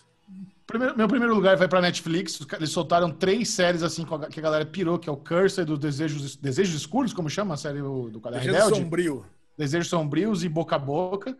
Cara, e é muito louco, né? Eles lançaram três séries, a ame- a americana, Curse, com muito orçamento, Desejo Sombrio, A Mina do Rebelde, e a brasileira Boca a Boca. E Boca a Boca é dispa- disparada a melhor série das três, hein? Eu não acredito nisso. Disparado, Aqui, disparado. aqui, tem, aqui tem menos verba de marketing de todas, menos hype, é a melhor das três, né? Muito louco. Então, Netflix leva a medalha de ouro. Depois vamos para a para para Amazon Prime Video, porque sim, realmente, a estreia de Sons of Anarchy é muito relevante. De férias com eu fico zoando aqui, mas eu tô assistindo, é um entretenimento que eu ainda gosto. Quando eu, che... quando eu lembro, né, da quinta-feira à noite, quando dá lá pela meia-noite, eu falo, ô caralho, já tem episódio pra assistir na Amazon Prime Video. Aí eu vou lá e assisto, pra- antes de dormir, assim, para dar aquela desligada no cérebro gostosa. Em Isso. terceiro lugar, HBO, porque sim, Bubu, concordo com o Bubu. Perry Manson tá muito sensacional. Eu ainda eu quero retomar a May, a May Destroy, eu vi só o primeiro episódio, eu quero retomar. A Verônica Mars, amo muito Kristen Bell, então tá sempre sensacional. É, depois nós temos a Globoplay. Globoplay também tá se esforçando muito, trazendo sempre coisa nova. E depois a Stars Play. O, depois nós temos o cortador de, de grama do Alê. E para finalizar, a Apple. Isso. E eu queria só fazer uma justificativa aqui antes que as pessoas falem, ai, mas teve Cursed, teve boca a boca. Cara, Cursed caiu dois degraus na Netflix comigo. Porque tá bosta. A gente vai falar mais pra frente. Mas assim, só pra deixar claro por que que a Netflix tá em terceiro nessa vez. Alezinho, vai lá. Você e o cortador de grama aí. Qual que é a melhor série pra vocês? Cara, eu vou fazer as vezes do Bubu e vou dar o primeiro lugar pra Netflix. Porque além de ter essas três séries aí que eu curtia, Boca a Boca, Cursed, eu com certeza vou ser o que vou tentar, sem êxito, defender Cursed no bloco. Gostei de Desejo Sombrio e acho que vou ser o único que eu vou tentar matar Snowpiercer. E gostei demais, cara, do, do Casamento à Indiana. Além de ter entrado o Lydian, cara, que é uma das séries da minha vida também. Verdade. Em segundo lugar, cara, eu vou dar pra, pra Stars Play, porque, pô, entrou Normal People. Cara, é uma série que eu tava curtindo, eu tava assistindo nos torresmos, e, puta, ter trazido uma série tão relevante é legal. E eu assisti o primeiro episódio de, de, de P-Valley. Puta, não é uma. Não é, assim, eu sei que vocês detestaram, né? Não, nem vi. Mas ok. Caguei. Você nem viu? Nem vi. Michel falou que é uma bosta, eu vou confiar. Vamos lá. Caralho. O terceiro lugar vai para Sons of Anarchy entrando no, no, Amazon Prime Video e de Férias com Ex-Brasil, que eu tenho que assistir escondido aqui em casa, realmente, para não acabar meu casamento. Porque a, a Lu não acredita que eu tô assistindo isso aqui, realmente é um programa muito baixo nível. O, agora, o quarto lugar vai para HBO Go. Puta, Perry Mason, é, Veronica Mars, aí me destrói, cara, muito bom. E o quinto, Globoplay, porque a Apple TV, agora realmente entrei naquela linha de não estar tá assistindo mais nada. Muito e bom. o nosso público? Como ficou? Agora tá, tá, mais, tá mais esquisito, né? Com essa, Netflix, primeiro lugar, disparado. Netflix com 32%. É, agora que essa é, votação. Agora, agora, é, agora o Chechel entendeu melhor a votação, porque como, to, como eles votam em todos, agora não tem aquele negócio, né, de ficar 62%. Então, fica mais isso. Por Quer apostar, Bubu? 28. Netflix. 28. Vamos lá. Primeiro lugar, Netflix com 24%. Oh. Ah. Segundo lugar, HBO Go com 20%. Briga boa. É, terceiro lugar, Amazon Prime Video com 19%. Aí, quarto lugar, a Globo com 13 e o Stars Play também com 13. Mas a Globo teve 257 pontos e o Stars Play 256. Então ganhou por um ponto a Globo. Caraca. E Boa. o Apple TV Plus com 9% só, 177 pontos, cara, realmente decepcionando de novo. E esse foi, foi, a guerra de streamings aqui no uh. Derivado Cast porque estamos entrando num momento esportivo do Derivado Cast, onde você vai saber yes. um pouquinho do que rolou no último card do UFC e no grande aguardado GP da Hungria de Fórmula 1, Alexandre Bonfá. Antes, no UFC, nós finalmente, depois de alguns anos, eu estou tentando lembrar qual foi a última vez que o Brasil teve um campeão homem no UFC, porque a Amanda Nunes está representando o Brasil, ela já é campeã há alguns anos, mas um campeão masculino, finalmente agora temos, que é o nosso querido Davidson, que passou um rodo no Benevides e se tornou agora o novo campeão brasileiro do UFC. Ah, finalmente entenderam, então, quem que é Benevides, então. Benevides era o cara que estava disputando com o Figueiredo, olha aí. Sim. Cara, e o Davidson Figueiredo, ele, ele tava assim, se a luta não tivesse acabado naquele round, ia ser um massacre, porque eu contei, eu acho que ele deu uns quatro knockdowns no, no Benevides na, naquele round. Do knockdown, Ale, olha aqui, ó, conversa comigo, seu porco. Ale, agora knockdown. tá vendo o, o cara apareceu é, aí, é passou, um cara, é, o cara passou aqui, velho. Tem um cara passando aqui nos muros aqui de casa. Oh, tá virando o filme do Jordan Peele aí, a vida do Alexandre Bonfá. o... Knockdown é aquele negócio quando a pessoa toma um murro e ela cai no chão. Cai de bunda, Isso. cai deitada, não apaga.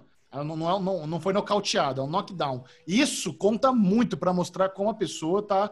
Que deu um, knock, um knockdown, tá, tá por cima. Quando você toma quatro num round, é gravíssimo. Então, os rounds do UFC, eles são de 10 a, a, a os pontos, né? Se você ganhou um round, você tem 10 pontos. Normalmente, quem perdeu fica com 9. Se você foi muito dominado, você fica com 8. Se você foi absurdamente dominado, você tem 7. 10 a 7 é raro. Eu não lembro, acho que eu nunca vi 10 a 7. Esse primeiro round, se não tivesse acabado, ia ser 10 a 8, eu acho. Porque o cara tomou 4 ali, petardo na orelha e foi lindo. Cara, eu achei que o Benevides ia morrer. Porque a hora que ele dá aquela, aquele estrangulamento mão com mão, ele tá todo torto lá com, com, com o pescoço. Quebrou o pescoço. Ah, lembrei. Lembrei da luta inteira agora. Cara, veio. Veio a memória inteira, o cara tortinho mesmo, cara. Isso. Lembrei. Lembrei da luta Nossa toda. Nossa senhora. Puta vida, cara. Fala memória, que é um ator. Sabe? Cara, o cérebro, gente, cara, coalhado, cara. Puta, é verdade. Fixou, lembrou, plantou. É isso aí. É isso mesmo. Caraca. E o, o, outro, o outro destaque, né, pra gente falar brevemente que de UFC, ser rápido, foi a outra, a Ariane Lipski, que deu uma chave de joelho inacreditável, velho. Isso aí foi a conversa na comunidade grappler e jiu-jiteira do mundo, foi a chave de, de joelho que a brasileira deu ali, foi linda, essa menina berrou. Não deu nem tempo de bater, ela berrou, o juiz já falou, não, vai quebrar a perna dessa menina. Sem, os brasileiros, assim, humilharam. Aí eu tava, eu tava mais são nessa hora da, da, da, luta que eu tava assistindo, cara. Eu tenho. Quando eu era criança, cara, eu tinha umas 6, 7. Uns 6, 7 anos de idade, cara. Tava vai falar que pai. ele é o mestre da arte da chave de perna agora. Vai, Alezinho, brilhe. Não, cara, eu tava brincando com o meu. tava brincando com meu pai, uma brincadeira nada saudável de empurrar o banco do meu pai enquanto ele dirigia. Puta, aí ele soltou o banco, aquele Galaxy antigo, né? Aqueles Galaxy antigão, e eu empurrando o banco e meu pai empurrava para trás. Cara, uma hora eu fixei a minha perna e meu pai empurrou para trás e quebrou, deslocou minha rótula a ponto da minha perna virar, cara. Nossa. Eu acho que foi, cara, foi a maior dor que eu senti na minha vida. Só de pensar agora eu já fico arrepiado. Quantos eu, anos você tinha? Via, uns 6, 7. Cara, foi dali, eu fui direto pro centro ortopé, é, centro foi de exposto? ortopedia. O osso, varou o osso? Não, não, ele não ficou exposto, mas quando eu saí do carro, eu não tinha mais controle dessa perna, sabe? Ficou aquela perna bamba, porque deslocou, saiu da rótula, cara. Cara, Nossa. foi uma dor assim insuportável, cara. Quando eu vi acontecer isso nessa luta, eu falei: "Nossa, vai tirar a perna do lugar, cara, vai sair, a perna vai eu falei, nossa, foi muito impressionante, cara. Eu olhei aquilo e eu falei, a Lili estava assistindo comigo, a Sofia, o João. Eu falei, caraca, cara, vai arrancar a perna dessa mulher fora. Foi demais, foi até, demais. Eu até perguntei, vale isso? Vale? Pode é. fazer isso? Eu nunca tinha uhum. visto fazer isso. Cara, é, é só bater, é só bater ou gritar que para a luta. É isso o Nelance. É, né? nossa, mas o cara puxou a perna por cima, né? Falei, não sei, eu vou ter que rever isso aí. Não, então, essa que foi a conversa do ângulo que ela deu aquela chave de joelho foi muito impressionante, sabe? Mostra um nível de jiu-jitsu avançado. Então, a Ariane Lipski e a Amanda Ribas, na, que já tinha brilhado também no UFC anterior, são as novas brasileiras ali em potencial para se tornarem estrelas aí da, da, da, da do rolê. Então, estou, o Brasil está com potencial bom aí no UFC, viu, Lesão? O que eu fiquei impressionado é que eu achei que não fosse até no Brasil, porque tinha brasileiro pra caramba nesse, nesse card, né? Sim, Brasilzão mandando ver lá em Abu Dhabi. Brilhou não, demais. Muito legal. Agora, agora sim, né? Na, agora Bubu, sim. Não, Bubu, Bubu, calma. O Bubu tá empolgado. Está sabendo que vem o bloco de Fórmula 1. Bruno Clemente, como foi o GP da Hungria? Compartilhe com a turma aí o update da Fórmula 1. Tem até vinheta, uh! olha lá aí, ó.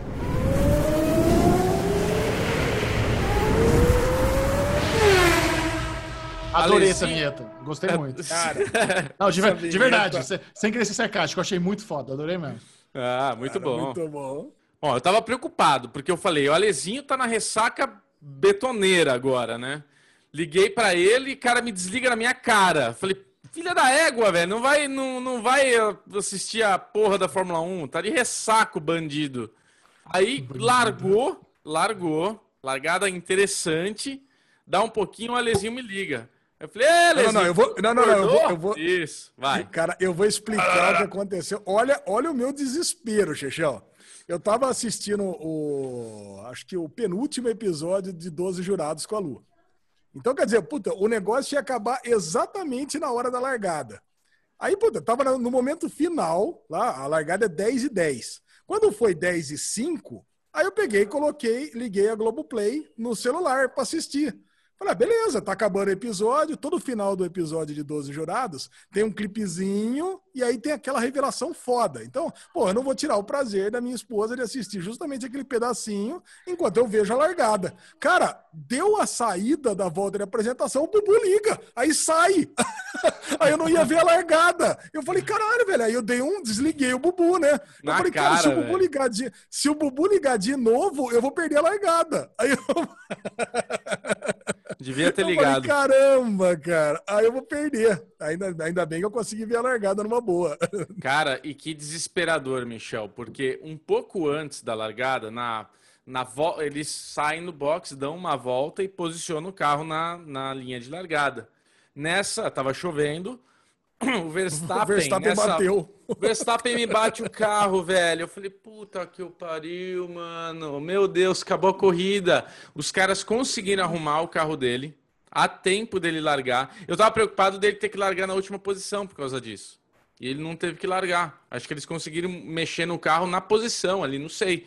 E eu sei que o, o, o na largada, logo na largada, foi impressionante e me impressionou eles não terem falado tanto disso. Porque o Verstappen veio de sétimo para segundo na primeiro tiro que ele deu. Ele foi muito bem. E eles começaram, não lembro agora quem que eles ficaram elogiando a largada. E eu falei, caralho, ninguém tá falando do Verstappen. O cara saiu de sétimo para segundo.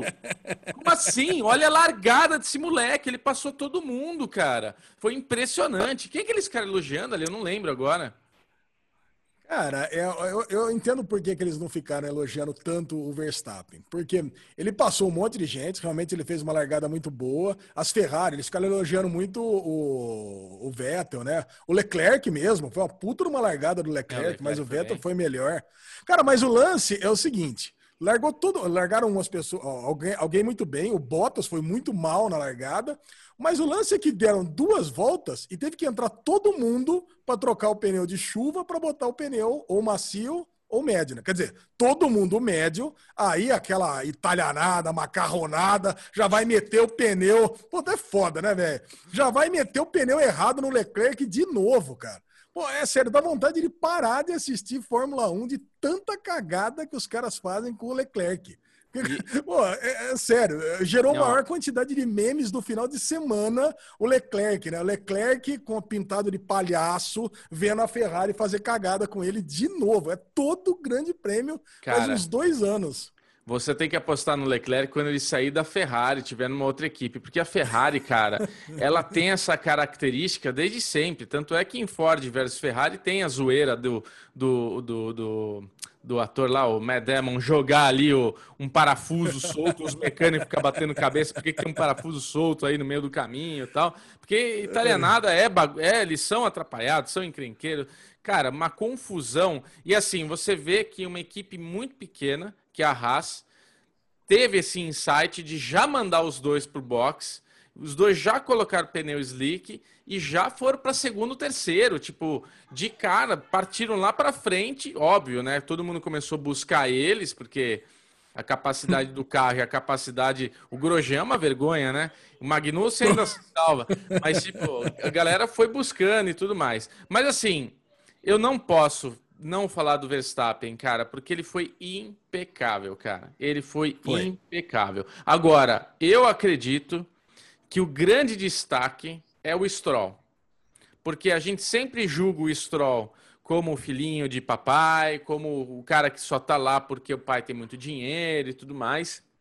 A gente conversou aqui. É, faz tempo que Leme. não é mais, né? Faz a gente é conversou. É a gente conversou aqui com o Regi, né? O Reginaldo Leme, o Alezinho chamando Regi de Regi foi ótimo. Mas a gente, a gente conversou com o Reginaldo. A gente sabe que o Stroll não pode ter o perfil do campeão mundial de Fórmula 1, mas assim, ele para estar tá na Fórmula 1, ele passou por muitas equipes, ele dirigiu muitos carros, ele não está de repente na Fórmula 1, ele é um piloto, né? E ele mostrou isso nesse grande prêmio. Ele conseguia andar. Eu escutei isso na live do, do Reginaldo com, com o Barrichello, e o Barrichello falou isso. Ele andar naquele, naquele buraco. Porque o que acontece, Michel? todo a gente tem um Hamilton, o Hamilton com um carro desproporcional ao resto do, do, do, do grid. A, a, Mercedes é, um, é desproporcional. Ela desenvolveu o carro, ela evoluiu mais do que ela já é evoluída. E o cara deu um banho. Ele estava dando volta, quase dando volta no Verstappen. Brincadeira. Mas assim, ele estava, meu, muita, uma diferença gritante.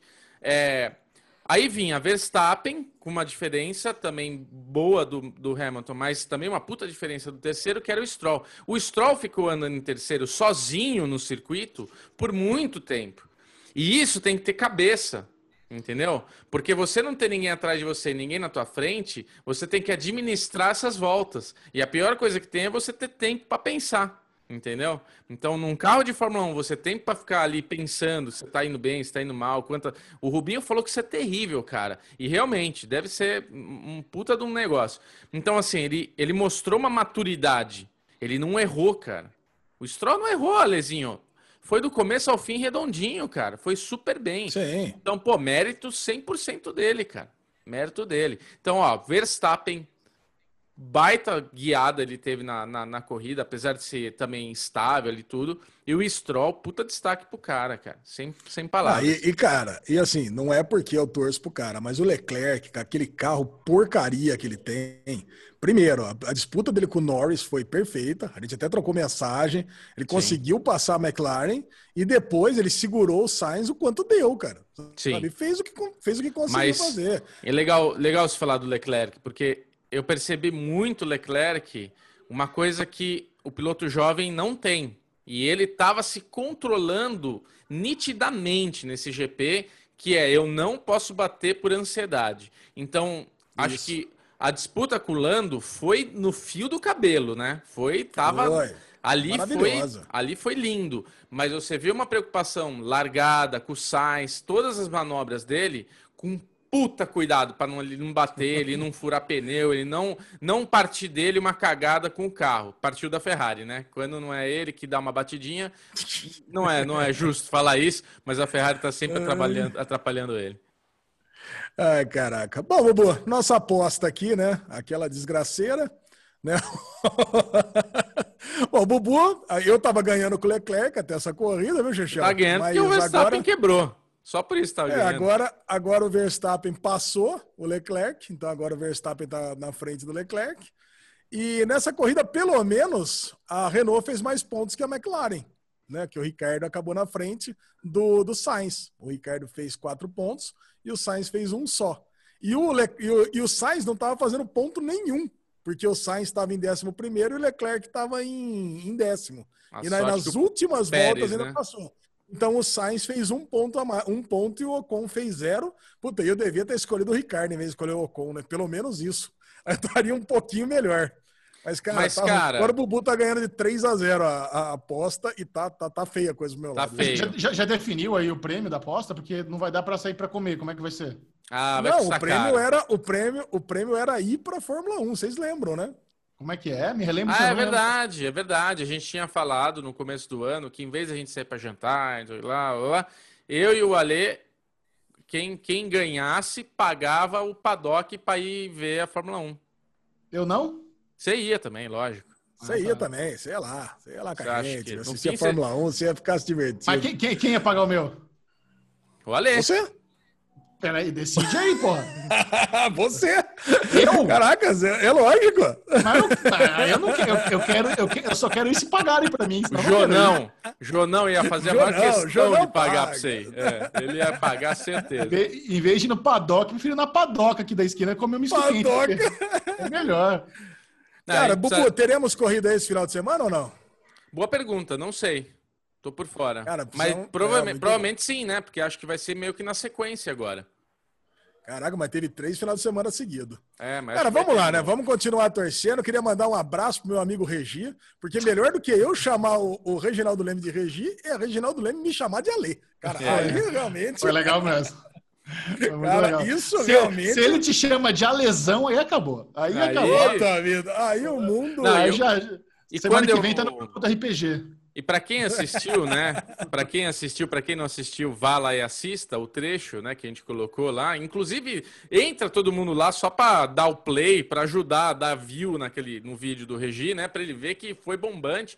Mas assim, quando o Alezinho, ele tá, o Reginaldo tá falando ali que porra, que eu, o depoimento do Ale de ir para a cama do pai, assistir, não sei o que lá. Aí eu começo a falar com o Reginaldo, o Ale ele tira o óculos e faz assim, ó enxugando a lágrima. Quem conhece Verdade, cara, sabe ali... que ele estava enxugando a lágrima. Não, ali, ali foi muito foda, né, cara? Porque meu pai morreu faz 15 anos já, e, puta, foram muitas lembranças. Aquela hora foi uma, uma hora de aperto muito foda, cara, porque Fórmula 1 é um vínculo que liga tanto ao meu pai quanto ao meu padrasto que veio depois, que namorou minha mãe durante 15, 20 anos, e meu tio, que eu trabalhei com ele durante 10, 15 anos. Cara, a Fórmula 1 tá na minha família há muito tempo, então não é à toa que a gente tem esse bloco e eu gosto tanto. E a próxima geração? O Filipão gosta de Fórmula 1? Filipão gosta, não tanto quanto eu, quanto eu, mas ele gosta, ele sempre liga para conversar comigo sobre Fórmula 1. Mas, cara, mas ele não acorda de manhãzinha no domingo para assistir, ele não fica madrugada para assistir. Então, cara, é porque a gente não tem brasileiro, né, Chechel? Acho que a, diferença, a grande diferença verdade, é essa. Verdade. É duro você começar a curtir um esporte que não tem brasileiro. Tanto que a gente tem uma geração que nunca vai gostar de tênis, A gente tem uma geração se, que não, não gosta de, de, de, basquete, de vôlei, do jeito que a gente gostava. A gente não tem mais esportistas é, iguais que existiam na nossa época. E, cara, é muito razão. louco isso que você está falando, porque eu vejo essa geração nova, né? A molecada aí tirando carta, tudo, na verdade, com idade para tirar carta. Ninguém tira carta, ninguém se importa. Eu é? vejo filhos de amigos que têm grana, que poderia ter carro, nem, nem tá nem aí para ter carro. Eu falo, caralho, velho, olha que cultura diferente da nossa cultura, da minha geração. Eu, quando fiz 18 anos, eu acordei para ir já para autoescola para tirar na mesma hora. Eu tava ansioso para dar entrada na porra do negócio. Tipo, cara, eu, assim, uma ansiedade. Comecei a dirigir menor de idade, num lugar fechado, tudo já dirigir um carro, assim, do lado de alguém tudo mais, ou sozinho. Mas, assim, dirigia. Imagina, a minha, a minha geração, acho que é uma das últimas gerações que tinha um amor muito grande para automóvel, né? O Michel já não é tanto, né? Não, mas a, a, minha turma também, a galera, a galera de 18 anos tem que correr para tirar carta de motorista. Todos os meus é. amigos foram assim também. Eu fui na onda, ah, vamos, vamos tirar essa porra, então eu realmente não ligava. Mas é. dirigir, não, eu, eu, fui fazer CFC de carro, a gente ia de carro pro CFC, normal. É, é não, a gente dirigia com 16 anos, todo mundo dirigia já. É. Né? Na nossa época era assim. Ainda mais morava no interior, morava em, em Hortolândia, quando tu foi te fazer o, o CFC, lógico que é de carro, tem 15 pessoas na cidade, quem se é. importa. Muito bom. Sensacional esse bloco de Fórmula 1, mas agora estamos chegando no merdalhão da semana, que é aquele hum, prêmio ai, ele, ai, ele é merecido. Não é apenas dado Alexandre Bonfá. O que temos essa semana? Cara, fala, continuar no mesmo assunto, né? Aqui, motoristas imprudentes. um youtuber que eu não conhecia aqui ganhou de presente um Mini Cooper de 300 mil reais e foi fazer malabarismos com o Mini Cooper no quintal de casa e acabou capotando o carro. Vocês viram que delícia? Cara, cara eu achei genial. Eu não, eu não, sei porque ele é merdalhão. Esse cara devia ser o genial da semana, porque ele mandou muito bem. É um, é um youtuber mais velho, francês. Isso. Eu acho que ele deve ter algum background de corrida, porque ele dirige pra caralho pra caralho. E, e, ele mora numa mansão. Então, ele rece... É, é, esse, esse acho que é um vídeo patrocinado. Ele ganhou de presente realmente um Mini Cooper de 300k e ele mora numa casa tão grande que ele podia usar o quintal dele como pista de automobilismo. Então, ele tacou terror. Tacou terror, ele derrapava, dava drift. Ele dirigia bem pra caralho. Não sei se Sim. o Bookman jamais pode dizer se realmente é impressão minha, mas a impressão não, é que ele tinha, tinha habilidade. Não, tinha, não é fácil fazer o que ele tava fazendo. Ele é um youtuber que tem quase um milhão de inscritos no canal dele e é só vídeo de automóvel, só vídeo dessas exuberâncias, né? Tipo, o cara tem Ferrari, McLaren, o caralho. Então, porra, não é problema. Mas é isso, ele começa a andar. O que é muito, é muito divertido o vídeo. O Alezinho vai colocar aí na descrição o vídeo dele. Porque Super o que bem. acontece? Ele é bem produzido, muito bem produzido. Ele dá, ele dá uma primeira volta no jardim dele e cronometra 25 segundos. Ah, acho que dá para melhorar. E daí o que acontece? Ele começa aí no limite desse traçado que ele inventou. E diminuindo, e diminuindo, e diminuindo, e diminuindo. 18 segundos, de novo. E vai diminuindo. Ah, de novo. E muito legal essa edição dele. Só que acontece, ele, ele cria um buraco nesse, nesse roteiro que ele faz, nessa, nessa rota aí, nesse circuito que ele criou. Ah, eu achei que ele tinha pegado um cupinzeiro. Não, Nossa, ele. Você assistiu bem o vídeo, né? Assistiu bem. Ele ah, que pegou. Ele legenda, criou, né? Ele criou um trilho na grama, né? Ele foi destruindo o gramado da casa dele. Só fez que um buraco. Hora, ele fez um buraco. E na hora ele entrou meio tracionando, meio atravessando e pum, minizinho. E o que é mais louco é que o mini deu uma piruetinha. Sosse... Cara, sossegada a piruetinha que ele deu, só que arregaçou. Porque assim, a cagada que fez quebrou o para-brisa, tem que trocar o para-brisa. Amassou o teto de um jeito, cara, que eu não sei como é que desamassa aquela merda. Martelinho de ouro ah, treme quando vê aquele tipo de coisa. Cara, eu acho que já era, deu perda total nesse mini. Não, não dá. Para ele não dá. Ele manda de volta na fábrica, a fábrica corta o teto, faz de novo o carro é. para ele. Cara, eu acho que deve ter dado uma dor no coração do Beto, né? Que, puta, ele é apaixonado por Mini Cooper. Nossa, é verdade. Puta, pegar uma, um zero quilômetro desse, puta vida. Uma versão exclusiva. Cara, mas, Esse vídeo já tá com mais de 2 milhões de views. É, foi, foi o melhor jabá possível da Mini Cooper. Foi muito melhor É. do que eles esperavam. Porque ele bota na thumb, bota na thumb o carro capotando, começa o, o vídeo com um teaser do carro capotando. É um vídeo longo de 20 minutos, tem uma parte que até fica chato lá, quando depois capota, os caras vão ver se ele tá bem, ele dá uma prolongada. Mas é realmente, a edição é muito boa. Assistam aí Muito boa. o videozinho que Alexandre Bonfá vai deixar na descrição. E agora você vai saber se vale a pena assistir Uh. algumas séries, tudo com mínimo de spoiler, que é o Derigusta, Gusta, para você ter uma, uma gusta. degustação. Vale a pena? Que delícia. Não sei se eu quero, gusta, gusta. sei se é gostoso. gusta. não sei se é ruim, e vamos começar pelo grande lançamento da Netflix no final de semana, que foi Cursed, a Lenda do Lago. Não, Eu vou não. falar pra vocês, não tem nada mais triste, não tem nada mais triste do que você... Eu recebi os episódios de Cursed, sei lá, um mês antes da estreia, muito tempo, a Netflix me mandou, porque eu entrevistei o elenco lá pra Carol Moreira da, da série. Não tem nada mais triste do que você assistir uma série, sabendo que vai entrevistar o elenco e você fala, caralho, que merda! Sabe, assim, não tem problema você fazer uma entrevista alto astral, tal, tentando puxar para outro ângulo. Acontece, é ruim. É ruim quando você assiste a série é ruim e você vai entrevistar o elenco. O bom é quando o negócio é foda e você vai na empolgação entrevistar o elenco. Isso é a melhor coisa. Mas acontece. Aconte- E você tem que ser profissional de saber, de não pesar, não, ô, ô, sua, sua série é uma merda, hein, Frank Miller? Não é assim que funciona. tem que ser profissional. Eu queria falar Então- pra vocês que é triste o Derigusta começar com pizza com ketchup, mostarda e maionese, né? É triste. A gente já começa Cara. com apetite cagado, velho. Acho que começamos mal aqui. E eu sabia, eu sabia que a. Eu, eu- a impressão que eu tenho é que realmente a maioria não gostou de Cursed. A Nossa. maioria não- Mas tem os fãs. Tem a galera que é que antes da estreia. Fala, Lesão, conta. Ai, cara, Cursed fez a minha alegria. Eu mostrei o áudio do Bubu, eu juro pra você, umas, umas 30 pessoas. No churrasco aqui, né? Você vai bebendo, você vai ficando repetitivo, né? No churrasco do final de semana, acho que eu mostrei umas 8, 9 vezes, cara. Porque, e toda vez que eu escuto esse áudio, eu rio mais, cara. Bubu, pro- procura esse áudio pra mostrar pra galera. Porque eu coloquei, puta, que acordei de manhãzinha no sábado, né? Antes do churrasco, e assisti é, Desejo Sombrio, Cursed e, e Boca a Boca. A que eu mais gostei também foi Boca a Boca, mas eu falei, olha que surpresa boa! Assisti Cursed, uma série de fantasia bacana. Gostou? Bacana? Uma- gostei. É uma- Olha, pô, gostou. umas, tran- umas transições legais, umas ilu- ilustrações de quadrinho. Nossa. Puta, a Bosta, menina lá de, de, de, de 13 Reasons Why. Tá legal, puto. Puta, Tem aquela ótimo. cena do Flock, aquela cena do Flock saindo lá na, no, no castelo, na torre. Que uma desenha uma piroca no- na perna dele lá. Cara, eu vou falar pra você, eu rolei de rir com o Bubu falando pra gente que não é possível que o Ale vai falar bem de Cursed no Derivado Cast. Não dá, cara. Cara, cara, eu, eu achei uma série honesta, uma série Não de é Não, honesto. é, é desonesta. É, É desonesta. desonesto. É tirar a gente de otário, cara. Cara, é assim, a série é ruim, a direção é ruim, a fotografia é ruim, tudo é ruim na série. Os efeitos que- visuais são ruins. Os efeitos são vergonhosos, cara. Vergonhosos. Aquela Fala do cena lobo. do lobo, aquela cena Não, do não, não, lobo. verdade, verdade é seja a dita. A cena do lobo, a cena do lobo, ela, ela, dá uma, ela deu uma caída. A cena do lobo é muito ruim. É o primeiro episódio, cuzão. Como é que deu? É o primeiro Mas eu só vi um, mas eu só vi um. Mas até então, aquele plano sequência dela entrando na, na, na aldeia, o cara pega ela, queimando toda a galera. Cara, eu tava gostando. Eu falei, porra, vai ser divertido acompanhar essa série. Eu vi sim. tem uma mitologia, mitologia do rei Arthur toda envolvida. O, o- tem o, o Flock é o Merlin. Eu falei, puta, vai ser legal essa história.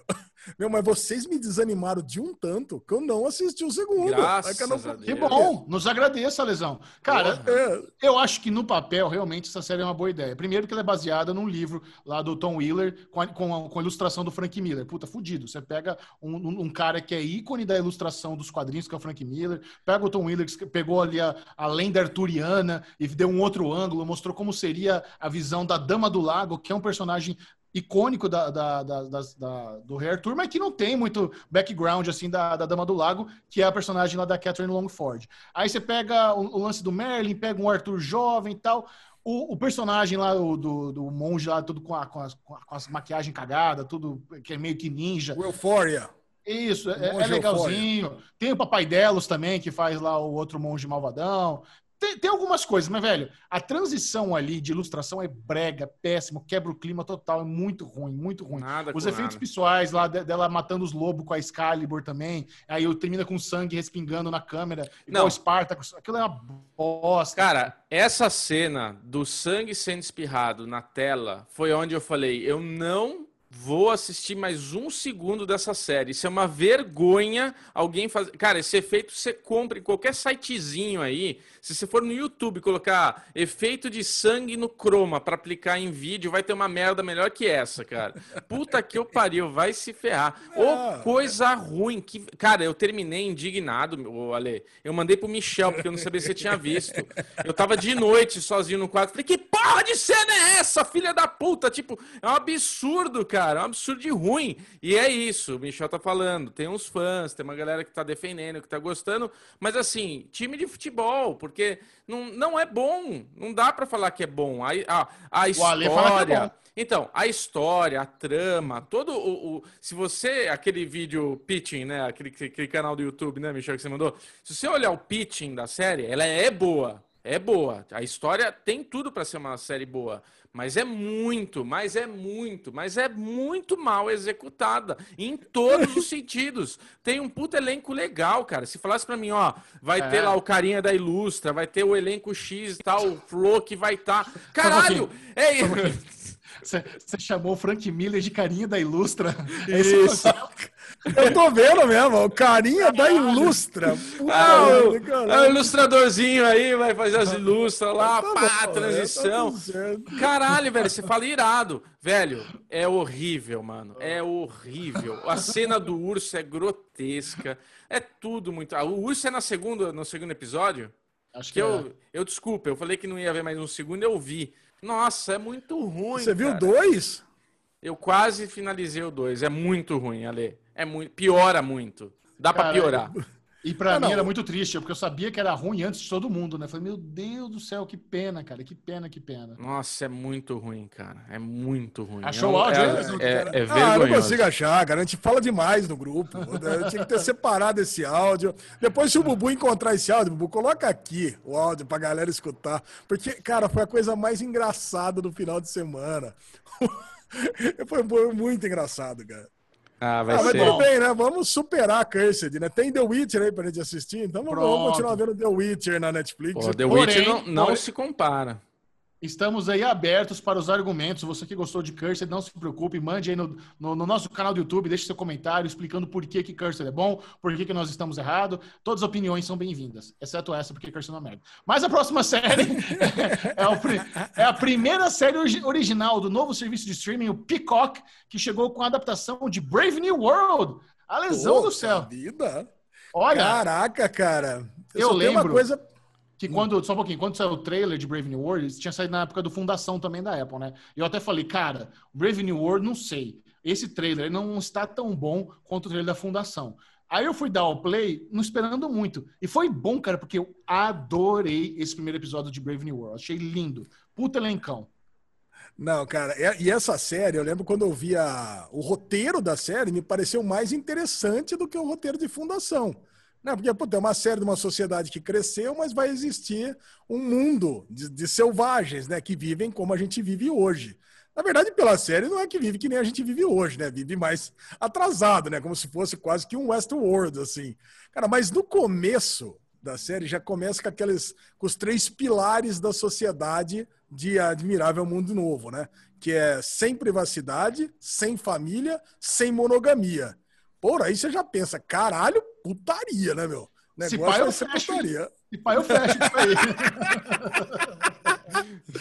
Eu falei, caralho, cara, mas você pensa, ah, que esse mundo aí, a galera deve, deve viver numa putaria. Mas, cara, eu não tava preparado para aquela festa de, de arromba mesmo, hein, o Caralho. Oh. Bubu, e aí? Cê, eu não vi, não vi, não vi. Você não viu? Porra, não melhor vi, série cara. Caralho, a melhor série do final de semana, cara. Porra, cara, essa série não é vi. muito boa. boiei cara, nessa daí. Aquele ator que fez lá o irmão da Khaleesi em Game of Thrones, fez o Counterpart, que é o magrão lá, ele é muito bom. Eu acho ele muito bom, cara. Ele tá perfeito em Brave New World. Ele, ele esse cara tem que estourar, cara, porque ele é talentoso pra caramba. Nossa, essa série e é impressionante, né? Que você vai descobrindo as regras do, do mundo, né? Você sabe, puta, eu, eu, imagino que nesse mundo futurista ninguém engravide, né? Deve ter alguma. Todo mundo já nasce, né? Já corta lá já as, as capacidades é, conceptivas, Olha, tanto de homem quanto de mulher. É ou não é? é. Já nasce porque. Já nasce a... com vasectomia, tudo que eu sempre quis. É, já nasce com vasectomia. Viu, Bubu? Você é proibido de, se, de transar com mais de uma pessoa, uh, mais de, de, que X vezes.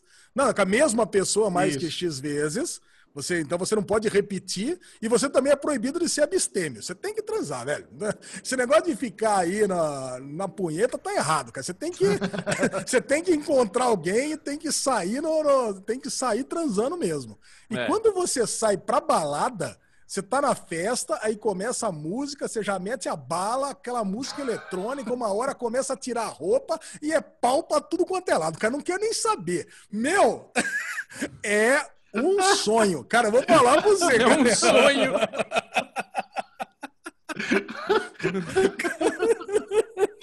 A empolgação é, da lei. A cena da suruba. todo lado, é um sonho. Você acha que a cena, a cena da suruba de Brave New World bateu ali com Sense8? Sense8, cara, eu acho que é muito melhor até, né? Porque, cara, é impressionante.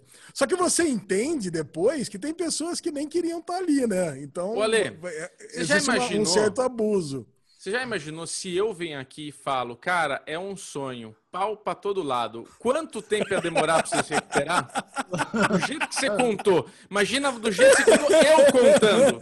Você se surpreendido por essa história. Quanto a gente é, perderia mano. você? Cara, é, mas eu, eu, queria assistir do seu lado essa série. Nossa. Assistir do oh. seu lado pra ver a sua reação. Excitante. Dá tempo, eu não, não vi é. o primeiro ainda. Ale, o que, que você acha é. da, da, da, música que ninguém conhece? Aquela música linda. Oh, quem é esse artista? Seu Radiohead, Fake Plastic Tree. O que, que você achou no finalzinho lá? Então, caraca, cara, é muito bom. Você cara. sabe que Radiohead foi o melhor show ao vivo que eu já vi na minha vida, cara. Ah, é? Eu já vi é muito, mesmo? Eu já vi muita banda nessa vida, mas porque assim, eu fui. É outra coisa que eu fui sem expectativa. Mas, mas foi um show muito bom. Foi um festival que Los Hermanos abriu, aí teve Kraft, Kraftwerk e terminou com o Radiohead. Foi do cara. O Kraftwerk eles não conhecem, né? Isso é old school. Oh, stars. Cara, mas cara, olha, fudido. Cara, então, mas a trama, eu só assisti o primeiro, mas já saiu todos. Você sabe, né, Chechel? Cara, ver tudo. o Picoque já mandou tudo e estreou com chave de ouro. Mas Inclusive, a trama desse primeiro. Tem, hum? Desculpa, é tem, tem uma outra série já do Picoque 9 estrelada pelo David Schimmer, o Ross de Friends. Eu ah, vendo... mandaram pra mim. Mandaram pra eu, mim. O, eu tava vendo uma, o Lucas uma entrevista. Fiore eu tava vendo uma entrevista dele aí nos late shows, acho que foi o, o Kimmel, sei lá, algum desses, desses dessas programas de entrevistas. Ele foi para divulgar a série, mas na verdade eu cliquei no vídeo porque ele tava dando update do Reunion de Friends nesse vídeo, né? Na verdade, não foi um update, ele só falou que eles vão tentar retomar a gravação em agosto do Reunion. Que, novamente, ele falou, não vai ser um episódio roteirizado, vai ser um bate-papo, vai ter uma surpresinha, mas enfim, eu tô louco pra ver. Aí nisso ele ah, tá legal. promovendo essa nova série no Picoque. Aí eu fiquei pensando, velho, que interessante, né? David Schimmer fazendo série pro concorrente, porque Peacock é da NBC Universal.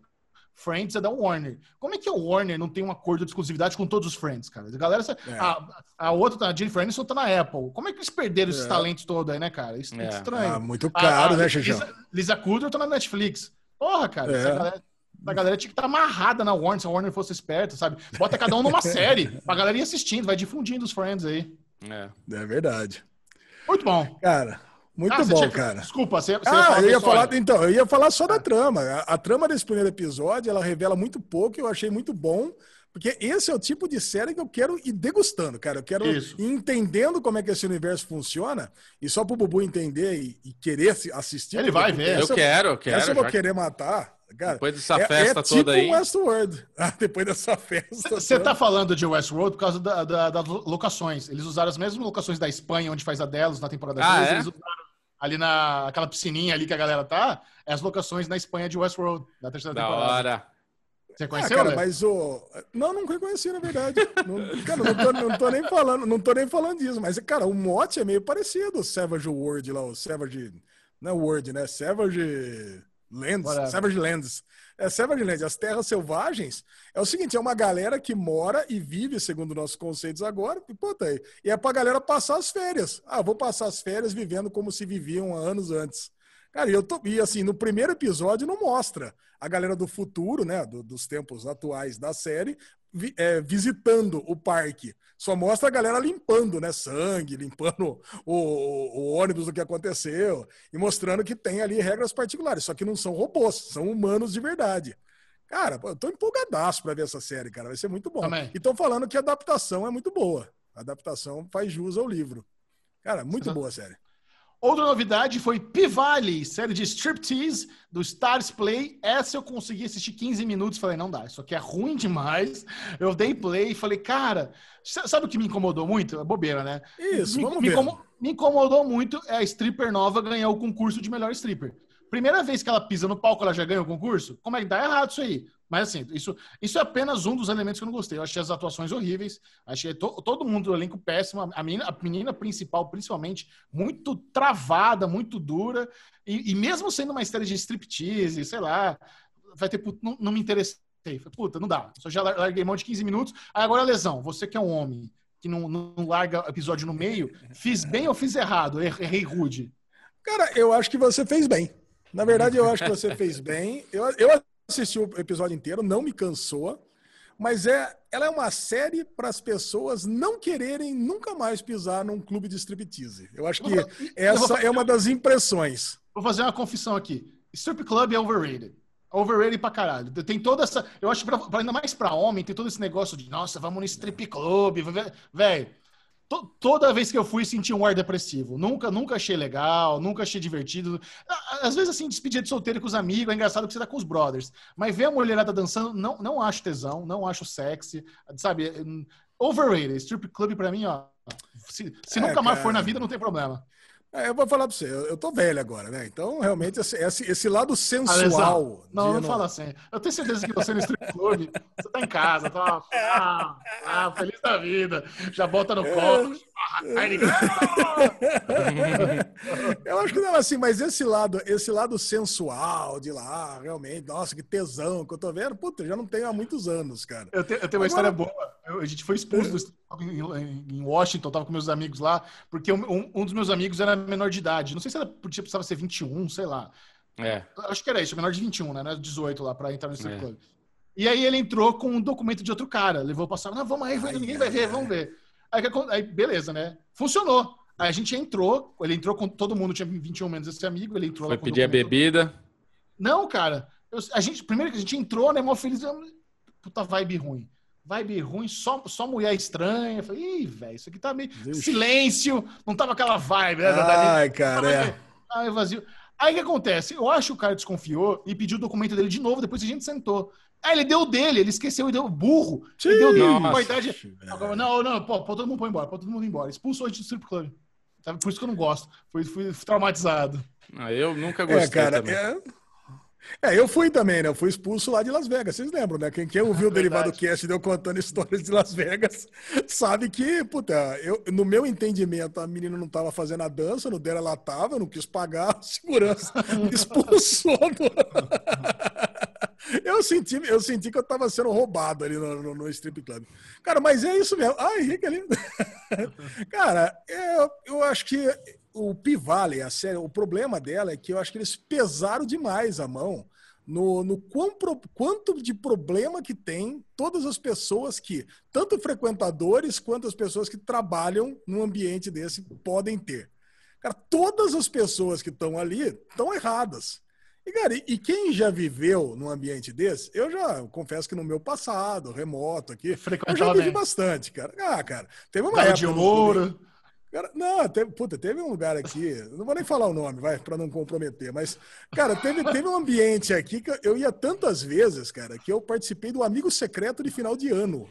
Nossa! das funcionárias, das meninas. Eu participei como tirando papelzinho e tudo mais. Então, cara, é lógico que tem histórias sofridas, mas a grande maioria era, puta, era delícia. Então, cara, eu, assim, não, vivia bem, sabe? Tinha uma qualidade de vida boa. Puta, tinha histórias muito ruins, mas tinha histórias boas. Ali, cara, no Pivale, é todas as histórias péssimas. Cara, então realmente, e assim, e no meio disso, eles querem botar alguns stripteases ali sensuais no meio da, do meio da série, mas que fica muito deslocado. E se você. Eu tava assistindo aqui com a Lu, puta, o negócio de, é, é, desconfortável, cara, você assistir com a sua esposa uma série que tem tantas, tantas cenas é, longas de striptease. Quer dizer, puta, não tem nada a ver, sabe? Então é uma série que eu não, assim, quem quer assistir um negócio sensual não dá certo. Quem quer assistir um negócio para entender como é que funciona ali um, um, clube de fato, eu achei que é exagerado demais. Então, puta, eu realmente não fiquei com vontade. Agora, se você quer assistir um drama de, de entender o, o, o quanto que pode ser sofrida a vida de uma striptease, aí você vai, aí você ganhou. Aí você não, realmente assiste as golpistas da, da J-Lo, bem melhor. Ah, cara, mas as golpistas é, glamouriz... é glamourizado, né? Puta, é, aí. As, as minas ricas, né? É. Cara, eu não vou continuar assistindo Pivale, não. Eu, Obrigado, primeiro, né? ok, mas eu, se fosse vocês também, não preciso. Você achou, Bu? Cara, se você bubuzou, Michel, o Alê nem é uma novidade, viu tudo. Mas se você bubuzou, quem sou eu para ver? Entendeu? Nem, nem eu, eu, confiei no amiguinho e nem comecei. Você falou que era um lixo, eu falei, ah, porque eu também não gosto desse tema. Também nunca me atraiu striptease, nunca, sabe? Então, não. Alezinho julgando. Não gosto, cara. Outro, não gosto. Outro lançamento, outro lançamento no final de semana foi a série Desejo Sombrio na Netflix. Esse aí. Ah que tem como atração principal a, a bela atriz que fez Rebelde. E esse eu vi só o primeiro. Esse eu vi só o primeiro episódio de Tobala. Não preciso ver mais, não. Esse foi um Bala sucesso. Baludo. Eu acho que se a gente pegar Cursed, Desejo Sombrio e Boca a Boca, eu acho que Desejo Sombrio foi a série que teve mais elogios, sabe? Eu acho que Cursed foi a mais assistida, Desejo Sombrio foi a que teve mais elogios, e Boca a Boca foi a menos assistida das três da Netflix. Essa é a minha percepção. Uma, é uma pena, porque Boca a Boca é disparada melhor. Eu assisti Exato. o Desejo Sombrio e eu acho que aí a gente tem uma sensualização boa. A morena, essa, a, a mulher é linda. O cara que vai lá no bar todo sensual, tatuzinho ali na virolha, né? Tá todo ali sexy e tal. Então tem todo esse, esse charme da série que você fala, porra, bonito o negócio. Agora é uma série mexicana, né? Temos lá Pinche, Puto, Mariano, então a gente já sabe que é México pelo, pelas gírias. É, mas eu posso falar que a gente já foi julgado aqui quando a gente falou mal de série nacional, que ah, é porque a gente entende o idioma e quando não é, vocês não falam mal porque a gente não consegue avaliar. Essa é uma série que você consegue nitidamente avaliar, que é uma atuação novelesca, tá mal dirigida, tipo a galera assim, pesada na, na direção forçada. É boa, é boa, mas é ruim. Não, eu gostei do primeiro episódio, não achei o episódio ruim, mas é a atuação é péssima, entendeu? Então, tipo assim, tem que, não sei se eu vou continuar vendo. Eu acho que tô bala baludo pro primeiro episódio e é nós. Gostei e tal, mas hum, não, não, não vou continuar. É, é uma trama típica de novela mexicana, né? É, então. Você tem ali, é um, é um, casal, a, a, a, mulher vai lá consolar a amiga que tinha sido traída e tá recém-divorciada, aí o marido dela também tá traindo, ela desconfia, o marido tá traindo com a secretária, então, mas tá aí traindo ela trai o marido também. Lógico que tá, Bubu. Passou o final de semana no apartamento, então, jogou a aguinha na. Mas na pra você ver, pra você ver como é ruim, eu ainda tô achando que ele tá fazendo uma surpresa pra mulher dele, alguma coisa. tão ruim que é a série, não consegui entender ali qual que é o negócio. Porque tá tão, tá tão, for... tá tão forçado esse negócio de, de mostrar o celular, de não deixar ela. Tá tão forçado que parece que ele quer fazer uma surpresa. O irmão sabe, mas Porra. finge que não sabe pra, pra filha. Ah, o juiz tá, tá fazendo alguma. Tá muito. Eu não duvido, não, de ele tá fazendo uma surpresa com a secretária pra mulher. Olha, Bobo, se aquele marido não tá traindo a mulher, eu realmente eu vou ficar muito surpreso, cara. Ele tá muito cara de bocas. Aquele, pra mim, é o pior ator disparado. O marido, vai... pra mim, é o pior. Você vai assistir tudo com certeza e depois você conta não, pra gente eu não se eu tava certo. Eu não vou. Não, cara, eu não vou, nem iria. Também um, um, um eu tô de boa. Aliás, a série foi vendida como um soft porn, como a série mais adulta da Netflix de todos os tempos. Fiquei decepcionado. E, cara, porra, podia ser mais, né? Caraca, cara, essa série aí precisa Aí ganhar um pouco mais, né? Pô, pra- na, pra hora ser- que o Paco, na hora que o Paco vai ali tirando a calcinha dela, você não gostou, Alezinho? Não, gostei pra caramba, mas, meu, pra ser a série mais adulta da Netflix, Ah, mas eu tem a, imaginei. tem a temporada toda, às vezes tem umas cenas lá de sexo que você nem tem ideia. Olha aí, ó. Ah, Tem cara. que ver tudo, Ale. É, o problema, cara, 18 episódios na temporada, né? Que que é isso? Nossa, Achou que era 18? TV? Novela, é, 18 novela, episódios. Novela. Caraca, não, não dá pra assistir isso. E tem uma. E pior que é 18 episódios, tem um puta de um flash forward de lá que se, se pá, nem, nem, nem descobre ainda quem foi que matou o cara. Quer dizer, ah, cara, eu, Cara? eu não vou. eu- é que morreu alguém na piscina, né? Eu A imagino que amiga dela tá cara, morta, né? É a amiga dela que tá morta na piscina? Eu achei Não, a que amiga, a amiga morre na banheira. Puta vida, eu- Não, não, a primeira cena da, da, da série é o É cara a levando um piscina tiro na piscina. Aquilo, não, aquilo foi um Não, sonho. um Tira o sonho, sonho. cabaço. Ah, era um sonho. Mas, Cara, já confundi tudo. Eu, eu foquei mais no que interessa nessa série aí e vi pouco. E vi- Cara, eu vou, eu vou ficar por aqui também, mas eu gostei. Episódio bonito, Lógico, caprichado. Claro que gostou. Caprichadíssimo. Bom, para concluir, concluir o Derigusta, estreou na Netflix também. Curta essa com Zac Efron, o novo.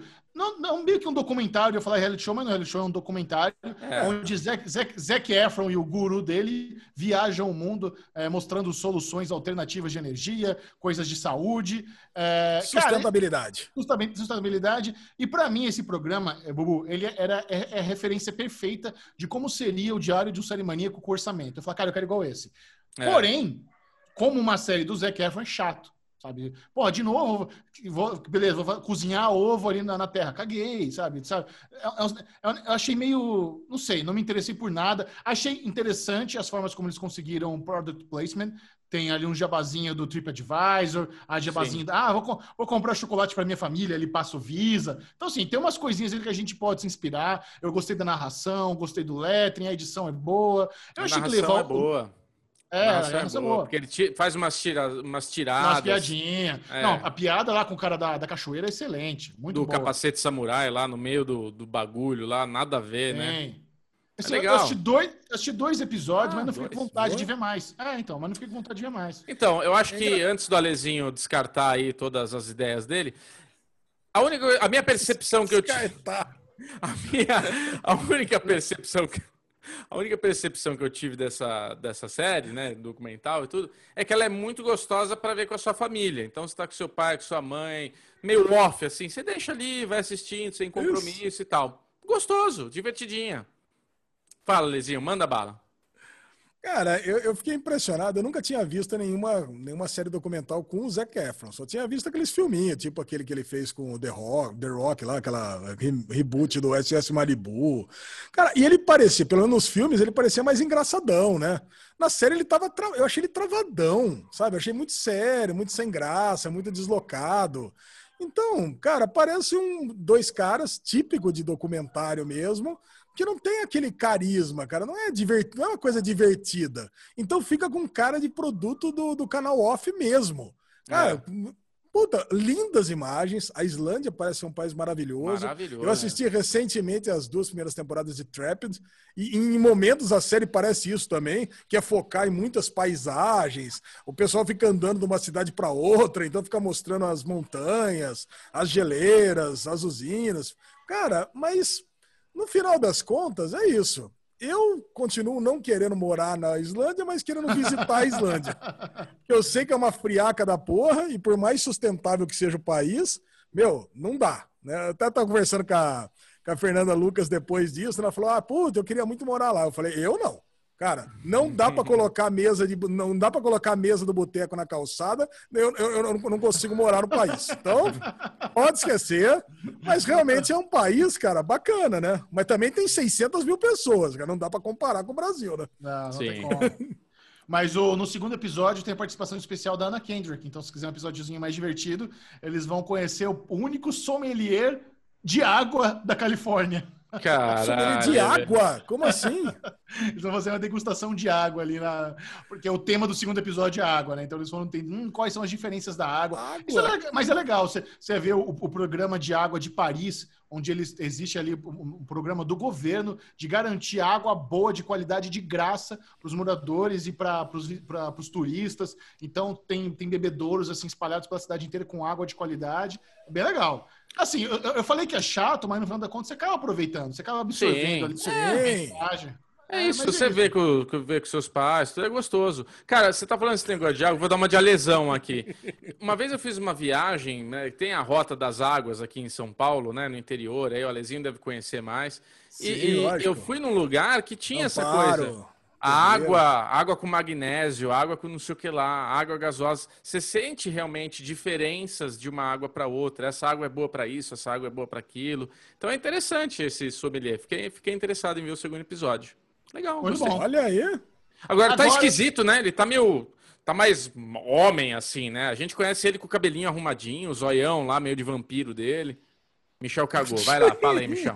Então, eu já ia passar pro próximo bloco. Eu ia, falar, eu, ia, eu ia, avisar que agora prepare-se para o spoiler, porque vamos entrar no bloco spoiloso da série. Vamos falar de uh! boca a boca, Perry Manson e 12 jurados, todos spoiler. Com, com, muito spoiler. Agora então receba. Pode a vinheta mais spoilenta da podosfera. Spoilers! Até que enfim posso me liberar. Começando com a melhor estreia da Netflix no final de semana, que é a série brasileira de Esmir Filho, Boca a Boca, que eu confesso, queimei a língua quando nós fizemos aqui a avaliação do, do teaser que lançou. A, a, a, lese, a, lesão e eu crucificamos, Bubu defendeu. Inclusive, não fugi da responsabilidade. Falei na cara do Esmir Filho que eu mandei, mandei mal. Não, mandou bem na live. Fez bonito, não, cara. Ma mandei mal de ter julgado a série, mas ao mesmo não, tempo. eu sei. O que eu tô faz falando parte é do você, trabalho. Você fez muito bonito na live de se expor porque a gente conversou muito sobre isso. A gente julga muito facilmente as séries ah. nacionais porque a gente tem produtos aí sendo lançados toda hora e a gente vê a falta de qualidade. E ali, pelo teaser, vocês julgaram pelo teaser achando que ia ser mais uma produção nesse nível. E a gente foi surpreendido. Eu defendi naquelas, porque no fim eu tava, é, realmente vai ser ruim. Fiquei influenciado por vocês dois ali metendo a lenha. No fim eu me deixei levar de, é, realmente, não vai ter como ser ruim. E, cara, que orgulho a gente poder vir aqui agora. Queria, queria falar isso. Que orgulho a gente poder vir agora no derivado aqui e falar. Parabéns, velho. Uhum. Parabéns que Muito a série bom. ela é boa do primeiro ao último episódio. Ela tem toda uma ficção legal com o mistério dessa doença da boca aí que passa. Eles conseguem criar esses links que você fica os seis episódios querendo saber, querendo conhecer, querendo evoluir e acaba com puta cliffhanger. Porra, é isso, Brasil. Olha aí que exemplo. Olha aí, que orgulho. Executa... Orgulho, orgulho. Tenho orgulho de estar falando isso aqui. A série, ela é toda boa. A trilha é boa, a fotografia é boa, a direção é boa, os atores são bons. A Denise Fraga, sinceramente, é a mais experiente. Para mim, foi a que dese... deixou a desejar. Desculpa estar falando isso, mas eu não gostei. Eu acho que ela tem horas que vai pro. Não tem como. Ela bate a novelona nela ali, ela, opa, vamos lá, novela. Mas o resto cara. tá perfeito, cara. Perfeito. O elenco, o elenco da molecada, é, o Chico é ótimo, cara. É foda. É foda, foda. E o brother esquisito dele também é muito bom. Adorei ele. Cebolinha, caralho. Cebolinha. Cara, eu vou, eu vou falar um negócio pra você. O che... Eu não tava gostando do Denise Fraga, mas depois que eu vi a live, o Chechel definiu a Denise Fraga como, como se fosse uma personagem no filme do Jordan Peele. Cara, aí eu passei a gostar da Denise Fraga. E tem tudo a ver mesmo, cara. Ela é tão esquisita, tão estranha, e os adultos estarem ali toda hora se encontrando, ou na escola, ou na academia, eu falei, puta, isso aí parece uma sociedade mesmo, parece que vem uns alienígenas e tomou o corpo dos adultos. Então, realmente eu comecei a analisar dessa, dessa outra forma, parece que eles foram tomados por uma sociedade, cara. Então, Porra, eu achei legal até isso, cara. Até, até essa má atuação que eu tava sentindo no começo dela não me incomodou mais. Olha aí. Cara, mas e eu acho que me chamou a atenção logo de cara. Os dois primeiros episódios eu gosto muito, são meus favoritos.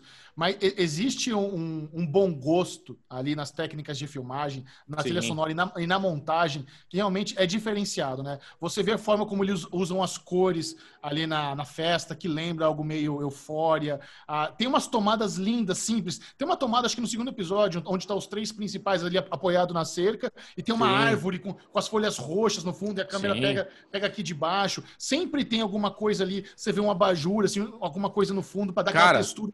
A fotografia é perfeita, Michel, perfeita. Você vê que teve cuidado, que teve estudo para fazer tudo aquilo, entendeu? Pode ter sido uma coisa do diretor de fotografia chegar na hora e, mano, vou jogar uma luz aqui, deu certo, roda. Mas assim, é, é tá lindo, tem uma preocupação grande ali, sabe? Você percebe que o negócio está muito bem executado. O que, que é aquela cena do Chico na festa, que a câmera vai, vum, vum, vai tipo dançando com ele. Ele tá aqui, de repente ele vira o rosto, de repente ele vai para lá, você cara, vai mergulhar. Cara, aquela cena é linda, cara. Aquela cena arrepia, eu... velho. Teve, tem um frame muito bom nessa cena da festa que eu precisei para voltar para ver se era isso mesmo. Mas eles estão ali naqueles cortes rápidos e tem um momento, acho que não é um Chico, acho que é um outro personagem, que ele tá na festa e todos os extras param de propósito. Mas é meio que para dar um efeito assim de sonho. Eu falei, peraí, deixa eu voltar para ver se os caras param só, só para fazer esse shot de um microsegundo, sabe? Então eles têm um cuidado a trilha sonora, agora que eu descobri conversando com o diretor, que é feita, foi feita pra série, porque naquela sequência que é. o Chico tá lá na bicicleta indo pra aula e tá tocando aquela música eletrônica brasileira no fundo, aquilo me lembra muito. Boi, é boi da cara preta. Do... Não, não é, boi, não, não é boi da cara preta.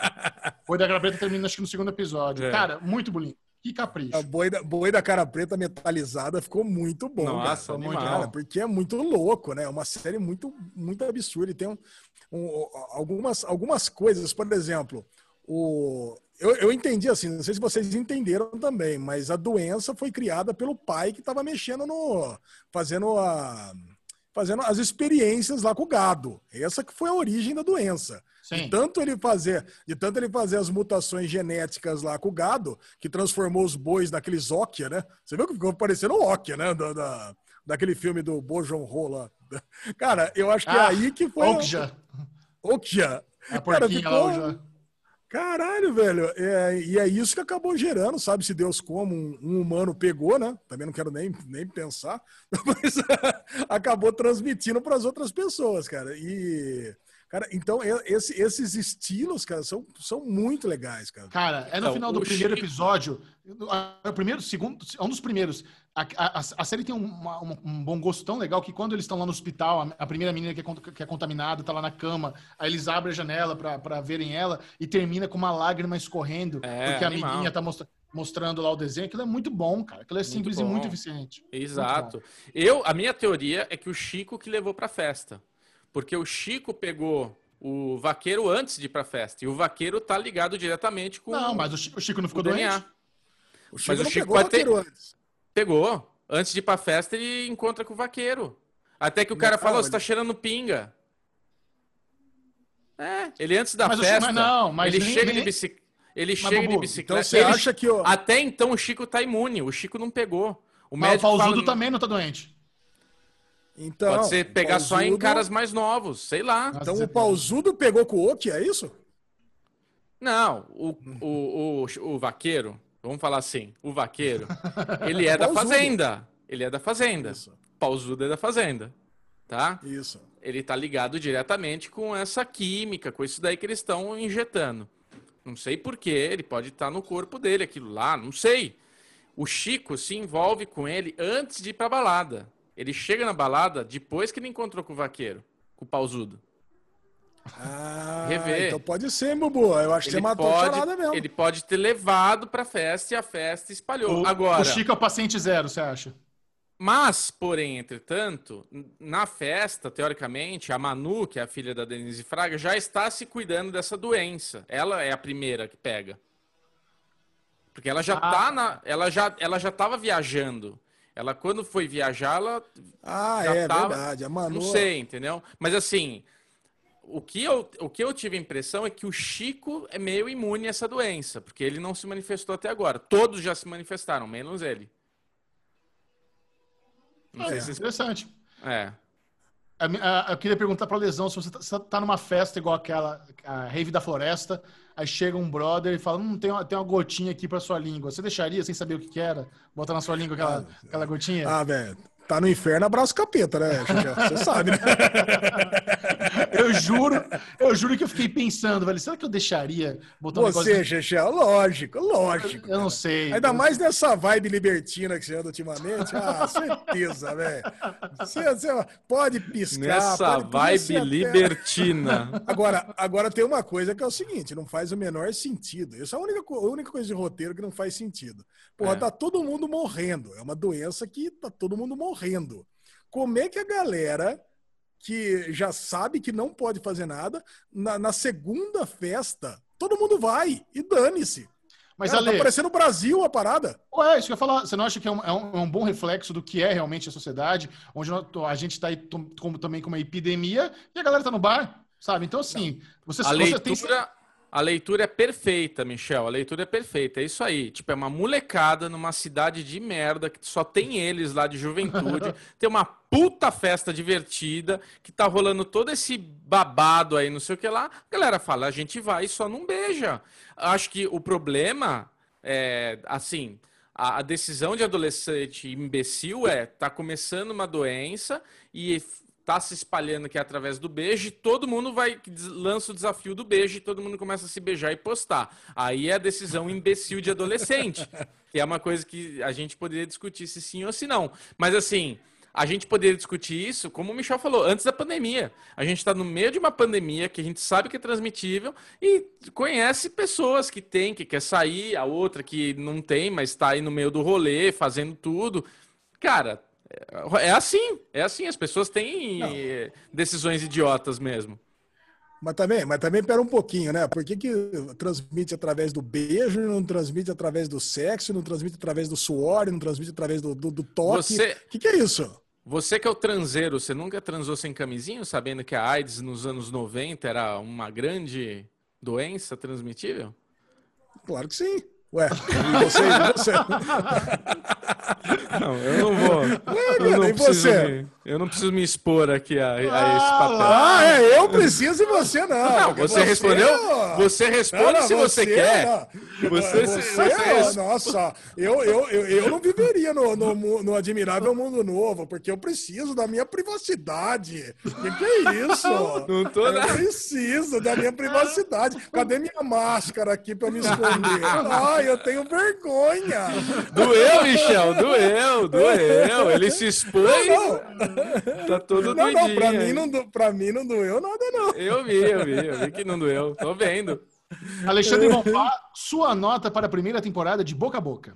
Ah, eu vou dar quatro e meio estrelas para a primeira temporada, cara. Adorei, assisti rapidinho, queria mais. Eu não entendi o cliffhanger só. Se, se o Bubu, quando for dar a nota dele, eu quero que ele me explique o cliffhanger. Tá. Dá lá, Bubu. Eu dou cinco estrelas. Oh? Porque oh! é, é uma produção nacional de novo, eu venho aqui falar que eu estou orgulhoso. Eu sempre reclamei do derivado de produções nacionais, dos erros clássicos e não sei o que lá. Essa série mostrou tudo que eu queria ver, cara. E eu acho que ela Muito tem bom. tudo para ser um puta sucesso lá fora. De verdade. Ela tem tudo para bombar lá fora, cara. Não na Turquia, mas no resto do mundo vai bombar, que é uma beleza. né? Mas assim. A Turquia. Ah, a Turquia tá cagando. Mas assim, cara, é... o final é interessante, porque aquele. Eu não gostei muito do zoinho lá, não entendi muito porque que tem o, high... o, o high-tech lá, né? Os caras. Ele veio de Dark, né? Ele veio é, de Dark. Então, é uma ficção boa, porque da onde ele veio? Sobrou aquele, do cenário. Me lembrou Harry Potter, né? O professor lá que tinha um zoinho também. Mas assim, é, pode ser, né, cara? Pode ser que aqueles dois tenham alguma trama. Pode ser que a Manu. Eu não sei, a Manu é misteriosa. Teoricamente, ela é o paciente zero, né? Teoricamente, porque ela começa antes de todo mundo se tratar, antes eu acho que não. Eu acho cura. que não, porque não, eu acho que ela não é a paciente zero, porque o pessoal da aldeia já sabia tratar. Se ela fosse a zero, o pessoal não saberia tratar, né? E o pessoal da aldeia é misterioso, né? Eles que fazem aquela rave, que tem um pinga-pinga. O pinga-pinga parece o mel, que é a cura. É interessante. Tem, tem muita coisa pra teorizar. Tá vendo? Olha que série foda. É, cara. Porra, é isso, velho. Parabéns, mano. Não tem como não Chechel, dar e cinco. você? Eu quero que você me dê sua nota e eu quero que você fale uma coisa pra mim. A série foi gravada em Ouro Preto? Putz, acho que não. Eu, acho que o Smith fala o local onde eles gravaram a série, mas não- acho que não foi Ouro Preto. Parece É. Ouro Preto. Parece mesmo, tem razão.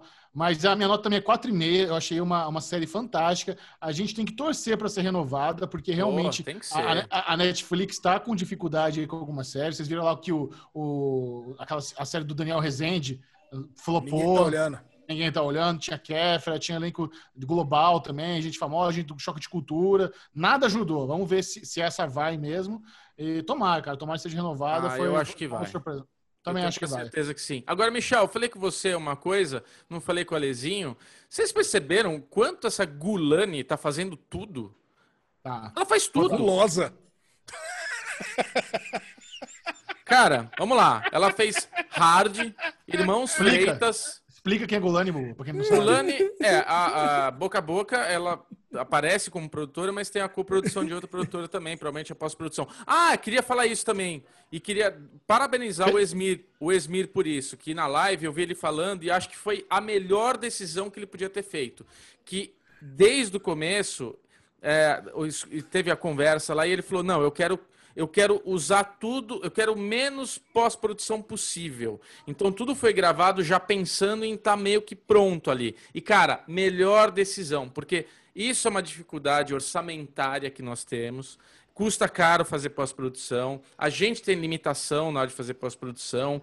Tempo é foda faz- fazer pós-produção. Então, assim, acho que esse é um dos sucessos também da série. E- evitar a pós-produção e tentar resolver ali na hora que tá gravando, na fotografia, na, na luz negra. Cara, a luz negra acrescentou pra caralho na série, né? Eu até tinha falado do negócio do teaser de Euphoria. Vocês, você falou com o Esmir de Euphoria, ele falou que, meu, estavam gravando meio que ao mesmo tempo, então não, não sabia de como ia ser Euphoria e tudo mais. Então, sensacional. Gulani, voltando no assunto, é uma produtora brasileira aqui, que faz muito, aqui de São Paulo. E ela que está produzindo várias séries. Ela fez Hard, Irmãos Freitas, né? Eu acho que é Gulani. É... Que mais que ela fez que a gente viu esse- recentemente? Cara, eu acho que eu vi umas cinco séries aí deles recentemente. Tudo Gulani, tudo Gulani. Eu falei, caralho. Falei, Michel, mano, vamos descobrir quem que é o vendas dele aí para arrumar para nós. Que os caras fecham tudo, velho. Tudo sai deles, caralho. Verdade, tá mandando bem. Muito bom, vamos, vamos agora para o quinto episódio de Perry Mason, no- essa série da. Uh, Perry Mason. conversando- Comentários rápidos, comentários breves, né? Já que estamos fazendo aí os comentários semanais. Alezinho, o que, que você achou desse quinto episódio? Ficou triste com a partida de John Lithgow? Tinha esperança de, na verdade, ele não morrer ou você já sabia que ia, ia pro saco mesmo? Lê cravou Cara, semana primeiro passada. que. Ah, cara, primeiro que ainda bem que ele morreu, né? Porque, que nem falamos semana passada, se ele não tivesse morrido, invalidaria o quarto episódio completamente. Cara, e esse episódio foi um episódio de luto, né? Mostrando todas as consequências da morte dele. E uma coisa que a gente já vinha falando, uma pergunta que o Bubu fez, pô, mas nos livros o cara é advogado, tá mostrando todos os trâmites que vão levar Perry Mason a ser um advogado. Toda a tramóia lá que a. Puta, o nome dela, né? Dela é o nome da personagem que era secretária. Todas as tramóias que a dela tá fazendo, desde a carta que mostra que o Perry Mason foi um tipo um aprendiz de advogado do, do, do todo esse tempo. Então, cara, é, é bem legal. É uma série que ela é contada sem pressa nessa primeira temporada, com o, o caso de plano de fundo, mas para mostrar essa transição que está transformando o Perry Mason de um, de um ex-combatente de guerra, um cara que trabalhava aí nesses, nesses casos, é, tipo um detetive aí, tipo um. Um detetive não, é um de- detetive Não, de, detetive particular. de estúdio, né? Detetive particular de estúdio, mas com casos espúrios. Investigador. É, um investigador espúrio aí pra, pra- de fofoca para se transformar num advogado de casos, de casos é, reais aí. Cara, Bubu- cara, eu tô adorando. O Bubu ma- matou semana passada, é isso? Matou. Isso, matou, Bubu, matou. Muito bom. Cara, vocês acham que a personagem da Tatiana Meslani, lá, a irmãzinha, a pregadora, ela é uma grande golpista que, que finge lá que o aleijado tá andando no meio do, do sermão? Ou você acha que existe algum poder nela? O que, que, que vocês acreditam que tá acontecendo ali com ela? Golpista. Golpista, eu também acho. E Bobo, Bobo nem, nem pensou sobre isso. Não, pensei, eu já falei aqui que a igreja com certeza tem alguma coisa por trás de todas essas histórias e tudo mais. Também eu acho que vai acabar por ali mesmo a história. É, o que eu gostei muito é conhecer a esposa de Per Manson, mais uma atriz aí de Boardwalk Empire. Vamos ter também ali uma provavelmente uma recuperação dele com essa mulher, talvez, a hora que ele começar a advogar, começar a conseguir Será? Ter uma, uma guinada na carreira dele, tudo, porque ela demonstrou que gosta dele. Não ficou claro é. que ela odeia ele. O que ela odeia é a profissão dele, a dureza dele, né? o apego que ele tem naquela fazenda lá, que ele cresceu, que nasceu, que não sei o quê, e que na verdade aquilo já se transformou em outra coisa. Então tem problemas maiores ali, mas eu acho que ele acaba voltando com ela. É, cara, mas voltando à irmã Alice. Ô, oh, louco! O... Cara, não, não, eu concordo. Assim, a parte da esposa eu concordo com você, Bubu. Eu acho que realmente tem um caminho longo a ser seguido. Ela não gosta do fato realmente dele ser uma pessoa quebrada, uma pessoa alcoólatra, que tem uma, essa, profiss... essa subprofissão aí que ele tomou o caminho. Agora, a irmã Alice, cara, eu acho que ela é uma golpista, inclusive para os pares dela dentro da igreja. Ela, ela tá tomando, ela tá tomando as rédeas da igreja. Ela quis a grana para libertar lá a, a, a menina da a Emily Dodson, a mãe, é, a mãe da, da, é isso, a Emily Dodson da, da, da, prisão.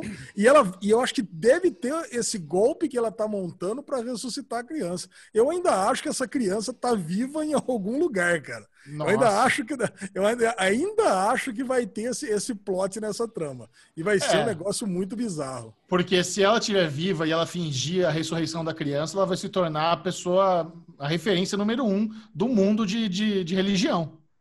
Nossa, já pensou? Cara, vai ser um. Seria um puta um golpe mesmo. animal. Muito bom. Assistam Perry Manson. Poucas pessoas estão assistindo. A gente não poderia recomendar mais essa fantástica série da HBO. Pô, até o Iron Man recomendou, né, Michel?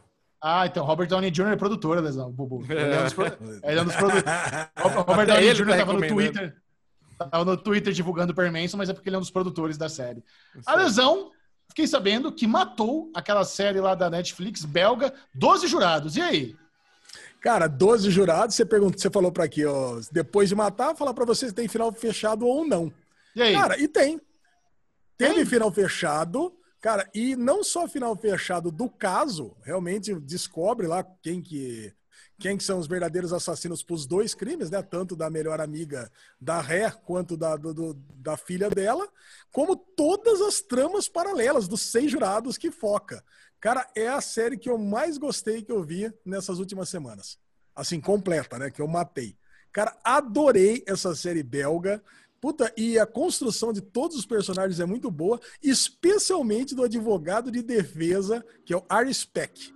Cara, esse cara é uma figura toda vez que mostrava cenas do julgamento, onde todas as pessoas que sentavam lá, ele acusava o cara diretamente. Eu ficava lembrando de séries que nem The Good Wife, qualquer série de, de tribunal, que é aqueles julgamentos fechados, né, com aqueles jargões jurídicos específicos, tipo objeção, protesto, negado, sabe? Não tem isso na Bélgica, cara. A Bélgica é outro esquema. É aquilo que vocês dois falaram muito bem falado. Parece uma reunião de condomínio, do jeito que o Bubu falou, ou um podcast, do jeito que o Chechel definiu. Cara, a galera fica naquele puta bate-papo, são os jurados falando, são, cara, é aquele negócio que qualquer um pode fazer pergunta, é longo realmente, é um, puta, é imagina que é um, um julgamento que durou quase um mês para acabar, mas que, meu, todo mundo consegue entender exatamente o que aconteceu. A juíza é uma outra figura, uma mexeriqueira, mas o advogado, ela quer saber tudo. Ah, quando, quando tenta fazer uma contestação, ah, mas isso eu acho que não é relevante para o caso. A juíza, não, para mim é relevante sim. Pode falar aí, vai contando aí que eu quero saber. Mas o advogado de justiça, cara, todo mundo que senta, ele fala assim: você pegou e cortou o pescoço da menina. Cara, isso a gente sabe que está acostumado com série jurídica. O cara já falava assim: ah, tá conduzindo a investigação, tá levantando falsa suspeita. Não, cara, na Bélgica vale tudo. E, cara, e tem uma coisa que é muito foda, é que os jurados, eles estão ali, mas eles têm tantos problemas pessoais que você vê que realmente é uma, é uma forma de justiça muito injusta. Porque como é que os caras vão ter cabeça para estar tá pensando no caso com a quantidade de problemas que eles têm nas vidas pessoais deles? Cara, então, porra, é uma série que eu recomendo demais, cara. Não dei nenhum spoiler da série agora, justamente que é pra puta, pra assistir, cara, é pra assistir essa série, 12 Virados. Não tem ninguém assistindo isso, vale muito a pena. No bloco de reality shows, o Daily Real, ai, vamos comentar ai, ai, sobre ca casa. Ah. casamento, casamento indiana. É um casamento com Curry. Pega o curry, chicken masala e é nóis. Pronto, temos a receita. Oh, oh, oh, que, é, que é um reality show que, que, que, acompanha a história aí de uma, uma casamenteira indiana, onde tem toda aquele, aquela tradição dos casamentos arranjados, onde existe a pressão de, do menino casar com a menina, do menino casar com a menina. E na Índia, eles têm essas pessoas que são especialistas em encontrar a pessoa ideal, né, entre aspas, na hora do casamento arranjado. E, e esse reality show é muito legal porque eles encontraram uma figura figuraça para fazer a personagem principal, a casamenteira, que ela é muito boa, ela é muito engraçada, ela dá uns, uns, testemunhos ali em câmera muito bons. E ao mesmo tempo, cara, a galera que ela tá ali ajudando a encontrar o par ideal, tem, tem, tem algumas coisas que me faz pensar, cara, não é possível isso. Eu só vi dois episódios até agora, mas eu, a, a chata, a mina chata lá, esqueci o nome dela, ela. A Parna. Parna me faz muito pensar que uh, o que ela fala é roteirizado, sabe? Porque não é possível que exista uma pessoa tão delusional assim, alheia à realidade. Sabe? Ela fala umas coisas tão engraçadas. Não, perdão, se eu não me engano, isso aqui é roteiro, não é possível isso. E essa é gostosa de você ver, ver as historinhas. Muito, uma delícia. Pra, pra, cara, é a minha cara assistir casamento indiano. Eu adorei também, cara. Tipo, eu fiz, né, em 2017 aquela viagem para a Índia, né, para o Himalaia lá, e eu convivi um pouco com a cultura deles e é muito diferente. A gente não tem ideia o quão diferente é a, a cultura. E esse casamento a indiana mostra isso. Tipo, existe um Tinder gourmet dos caras, de contratar uma mulher que vai achar a pessoa certa para ela e, porra, vai fazer todo esse match e tal, ganha uma puta grana para fazer isso. Agora, é, é muito louco, né, cara? Eu, eu achei, assim, o indiano extremamente preconceituoso. Não sei vocês, assim, porque. É, ai, quero mais claro, ai, quero que seja assim, quero que seja assado, tem que ter dinheiro. Porra, foda, né, cara? Porque complicado. Preconceituoso ali, né? ou pragmático? Pragmático e preconceituoso. A partir do momento que você tem escolha de cor da pele que tem que ser mais claro, porque a gente conhece, indiano, ele tem um moreno claro, moreno mais escuro, ele tem uma variação ali de tonalidade da pele, da pele deles. Não estamos aí falando de etnia, os próprios indianos entre eles, mas tem também essa coisa do tem que ser rico, a menina lá, aquela a, que faz evento de casamento, ela não é originalmente da Índia, a família é indiana e ela teve a migração para Guiana, né? E daí, a, a, desde então, a família dela vem de Guiana e ela quer um marido indiano. E, tipo, ela tá todo, dando toda essa explicação para a casamenteira de tipo, Pô, então, porque a minha origem é indiana, mas nenhum indiano me considera indiana. Ela fica ali meia hora explicando. Aí a casamenteira, naquele take só dela, é, preciso casar, casar, vai ser muito difícil arrumar ela porque ela não é indiana. Caralho, ela explicou 20 anos para você que a origem da família é indiana e ela termina, é, ela não é indiana, então vai ser muito difícil achar alguém para ela. Caralho, tipo, olha como eles são, julga, tem esse julgamento dentro deles, né? Então eu achei preconceituoso pra caramba, cara. Não, eu Cara, achei, eu... Só, só, levantei a pergunta. É. Boa, boa. Não, não, é, é, é, uma, é uma espécie de, de preconceito, mas faz parte de uma tradição, né, Bubu? A gente que assistiu Nada Ortodoxa, por exemplo, vê que lá é um outro nível de preconceito que é ainda maior. Agora, eu acho, eu acho que o Chechel definiu bem a questão de contratar esse serviço com essa palavra pragmatismo. Cara, porque se você for pensar, quando você utiliza esses serviços tipo Tinder, você faz exatamente a mesma coisa, só que você preenche no perfil. Puta, eu quero uma pessoa que tenha, é, no máximo, é, vamos dizer, uma menina é, pesquisando um cara. Eu quero no máximo 90 quilos, eu quero no mínimo 1,80m, eu quero no, que seja, que tenha uma condição de vida que ganhe no mínimo, sei lá, 10 salários mínimos. Cara, você consegue configurar tudo isso. Não sei se no Tinder, né? Mas eu sei, não, se você que, pegar um aplicativo no, acho aí... Que, acho que grana não dá para colocar no Tinder, mas pelas fotos você vê se a pessoa tem grana ou não. Você vai, o cara tá é. em Paris, em Roma, na Turquia, você vai, puta, o bicho tem dinheiro. Não, no Tinder não, já mas pega um outro aí, Full Circle aí. Você pega, você pega esses mais, Inner mais Circle. rebuscados. Inner Circle. Full Circle é foda. Você pega esses mais rebuscados, você consegue ter mais informações do que isso. Se você está contratando alguém, porque aí, eu cansei de namorar também, porque essas, essas, os participantes ali, eles namoram. Aí ele está escolhendo alguém para casar. Não, agora, agora realmente eu quero casar. E eu até então, eu tinha eu via esse negócio de casamentos arranjados com maus olhos. Mas depois desse reality, desse primeiro episódio, eu não, não, acho que é um negócio. Eu, não, eu diminuí meu preconceito contra casamentos arranjados. Aconteceu é, a mesma coisa comigo. Aconteceu a mesma coisa comigo também. É, o que eu, o que eu acho que esse é um ponto importante da, da série, porque assim, existe o casamento arranjado e você é obrigado a casar, e a série já de cara fala: a gente faz tudo isso, eles saem, sim, conhece família, tudo, tal, não sei o que lá, mas eles não têm obrigação de casar. Dito por ela saber até onde isso vai realmente. A gente sabe na Índia que tem a obrigação, sim. Em alguns, algumas, algumas situações tem a obrigação de casar em casamento arranjado, sim. Não cabe a mulher decidir ou não, não cabe ao filho decidir ou não. Então, não. Sim, sim e não, né? Sim e não. não mas... Bubu, não, não, Bubu. O que, eu, o que, o que eu tô falando é especificamente para esse serviço de headhunter de marido e esposa. Que seria... Não, então. É exatamente, cara.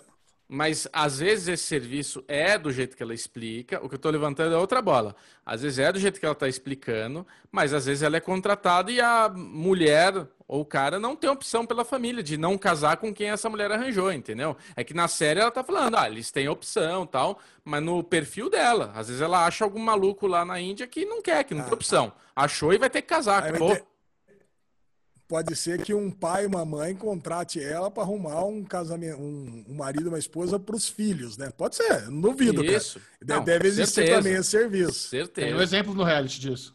É. Certeza. É, cara, mas até para esses casos eu também diminui meu preconceito, se quer saber a verdade, cara. Porque no final das contas, cara, é sério, cara. No final das contas, quando você pega ali o, o caso que, puta, que Deus casou e, e viveram felizes para sempre, eu, cara, eu acho que tem chance de dar certo. Que na minha cabeça é, tem zero chance de dar certo.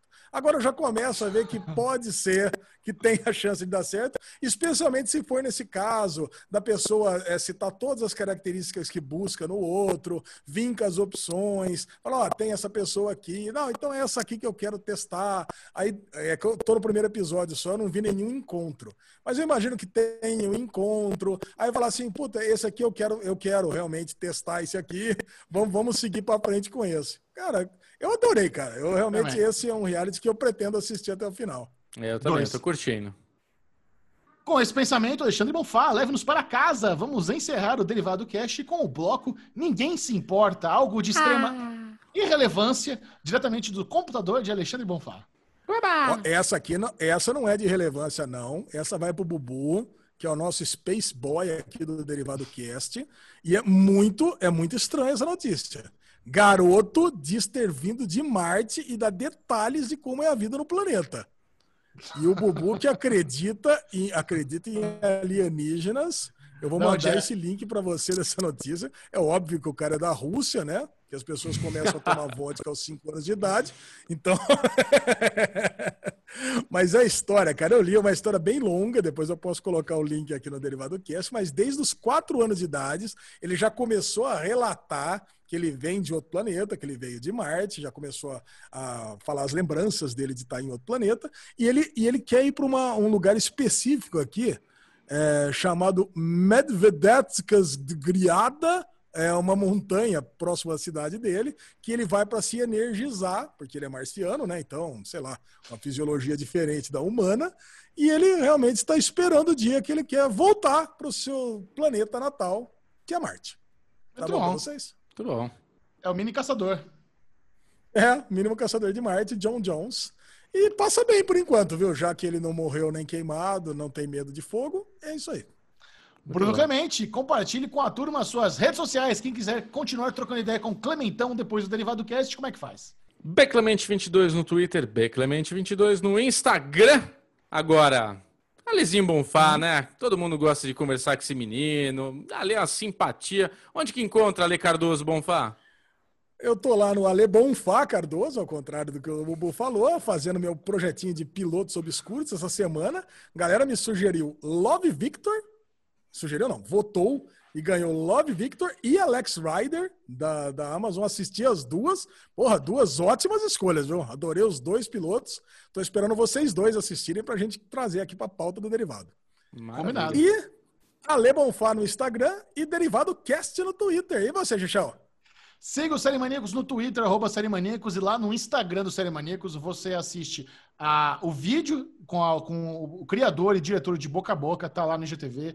Você assiste Porra, o, maravilhosa entrevista. o, o, o recap de três minutinhos da primeira temporada de Nosferatu, porque a segunda temporada acabou de voltar no AMC. E tem também, a, se você perdeu a live com a Bruna Tedi falando de Sandy Júnior, tá em duas partes também, tudo lá no IGTV bombante do Maníacos. Se você quiser ver Michel Arouca fazendo o Mario do TikTok, tá lá nos Reels também, é bem vergonhoso. Recomendo pra família É bem inteira. vergonhoso. Esse foi o Derivado. Cast. Adeus. Adeus! Uhul!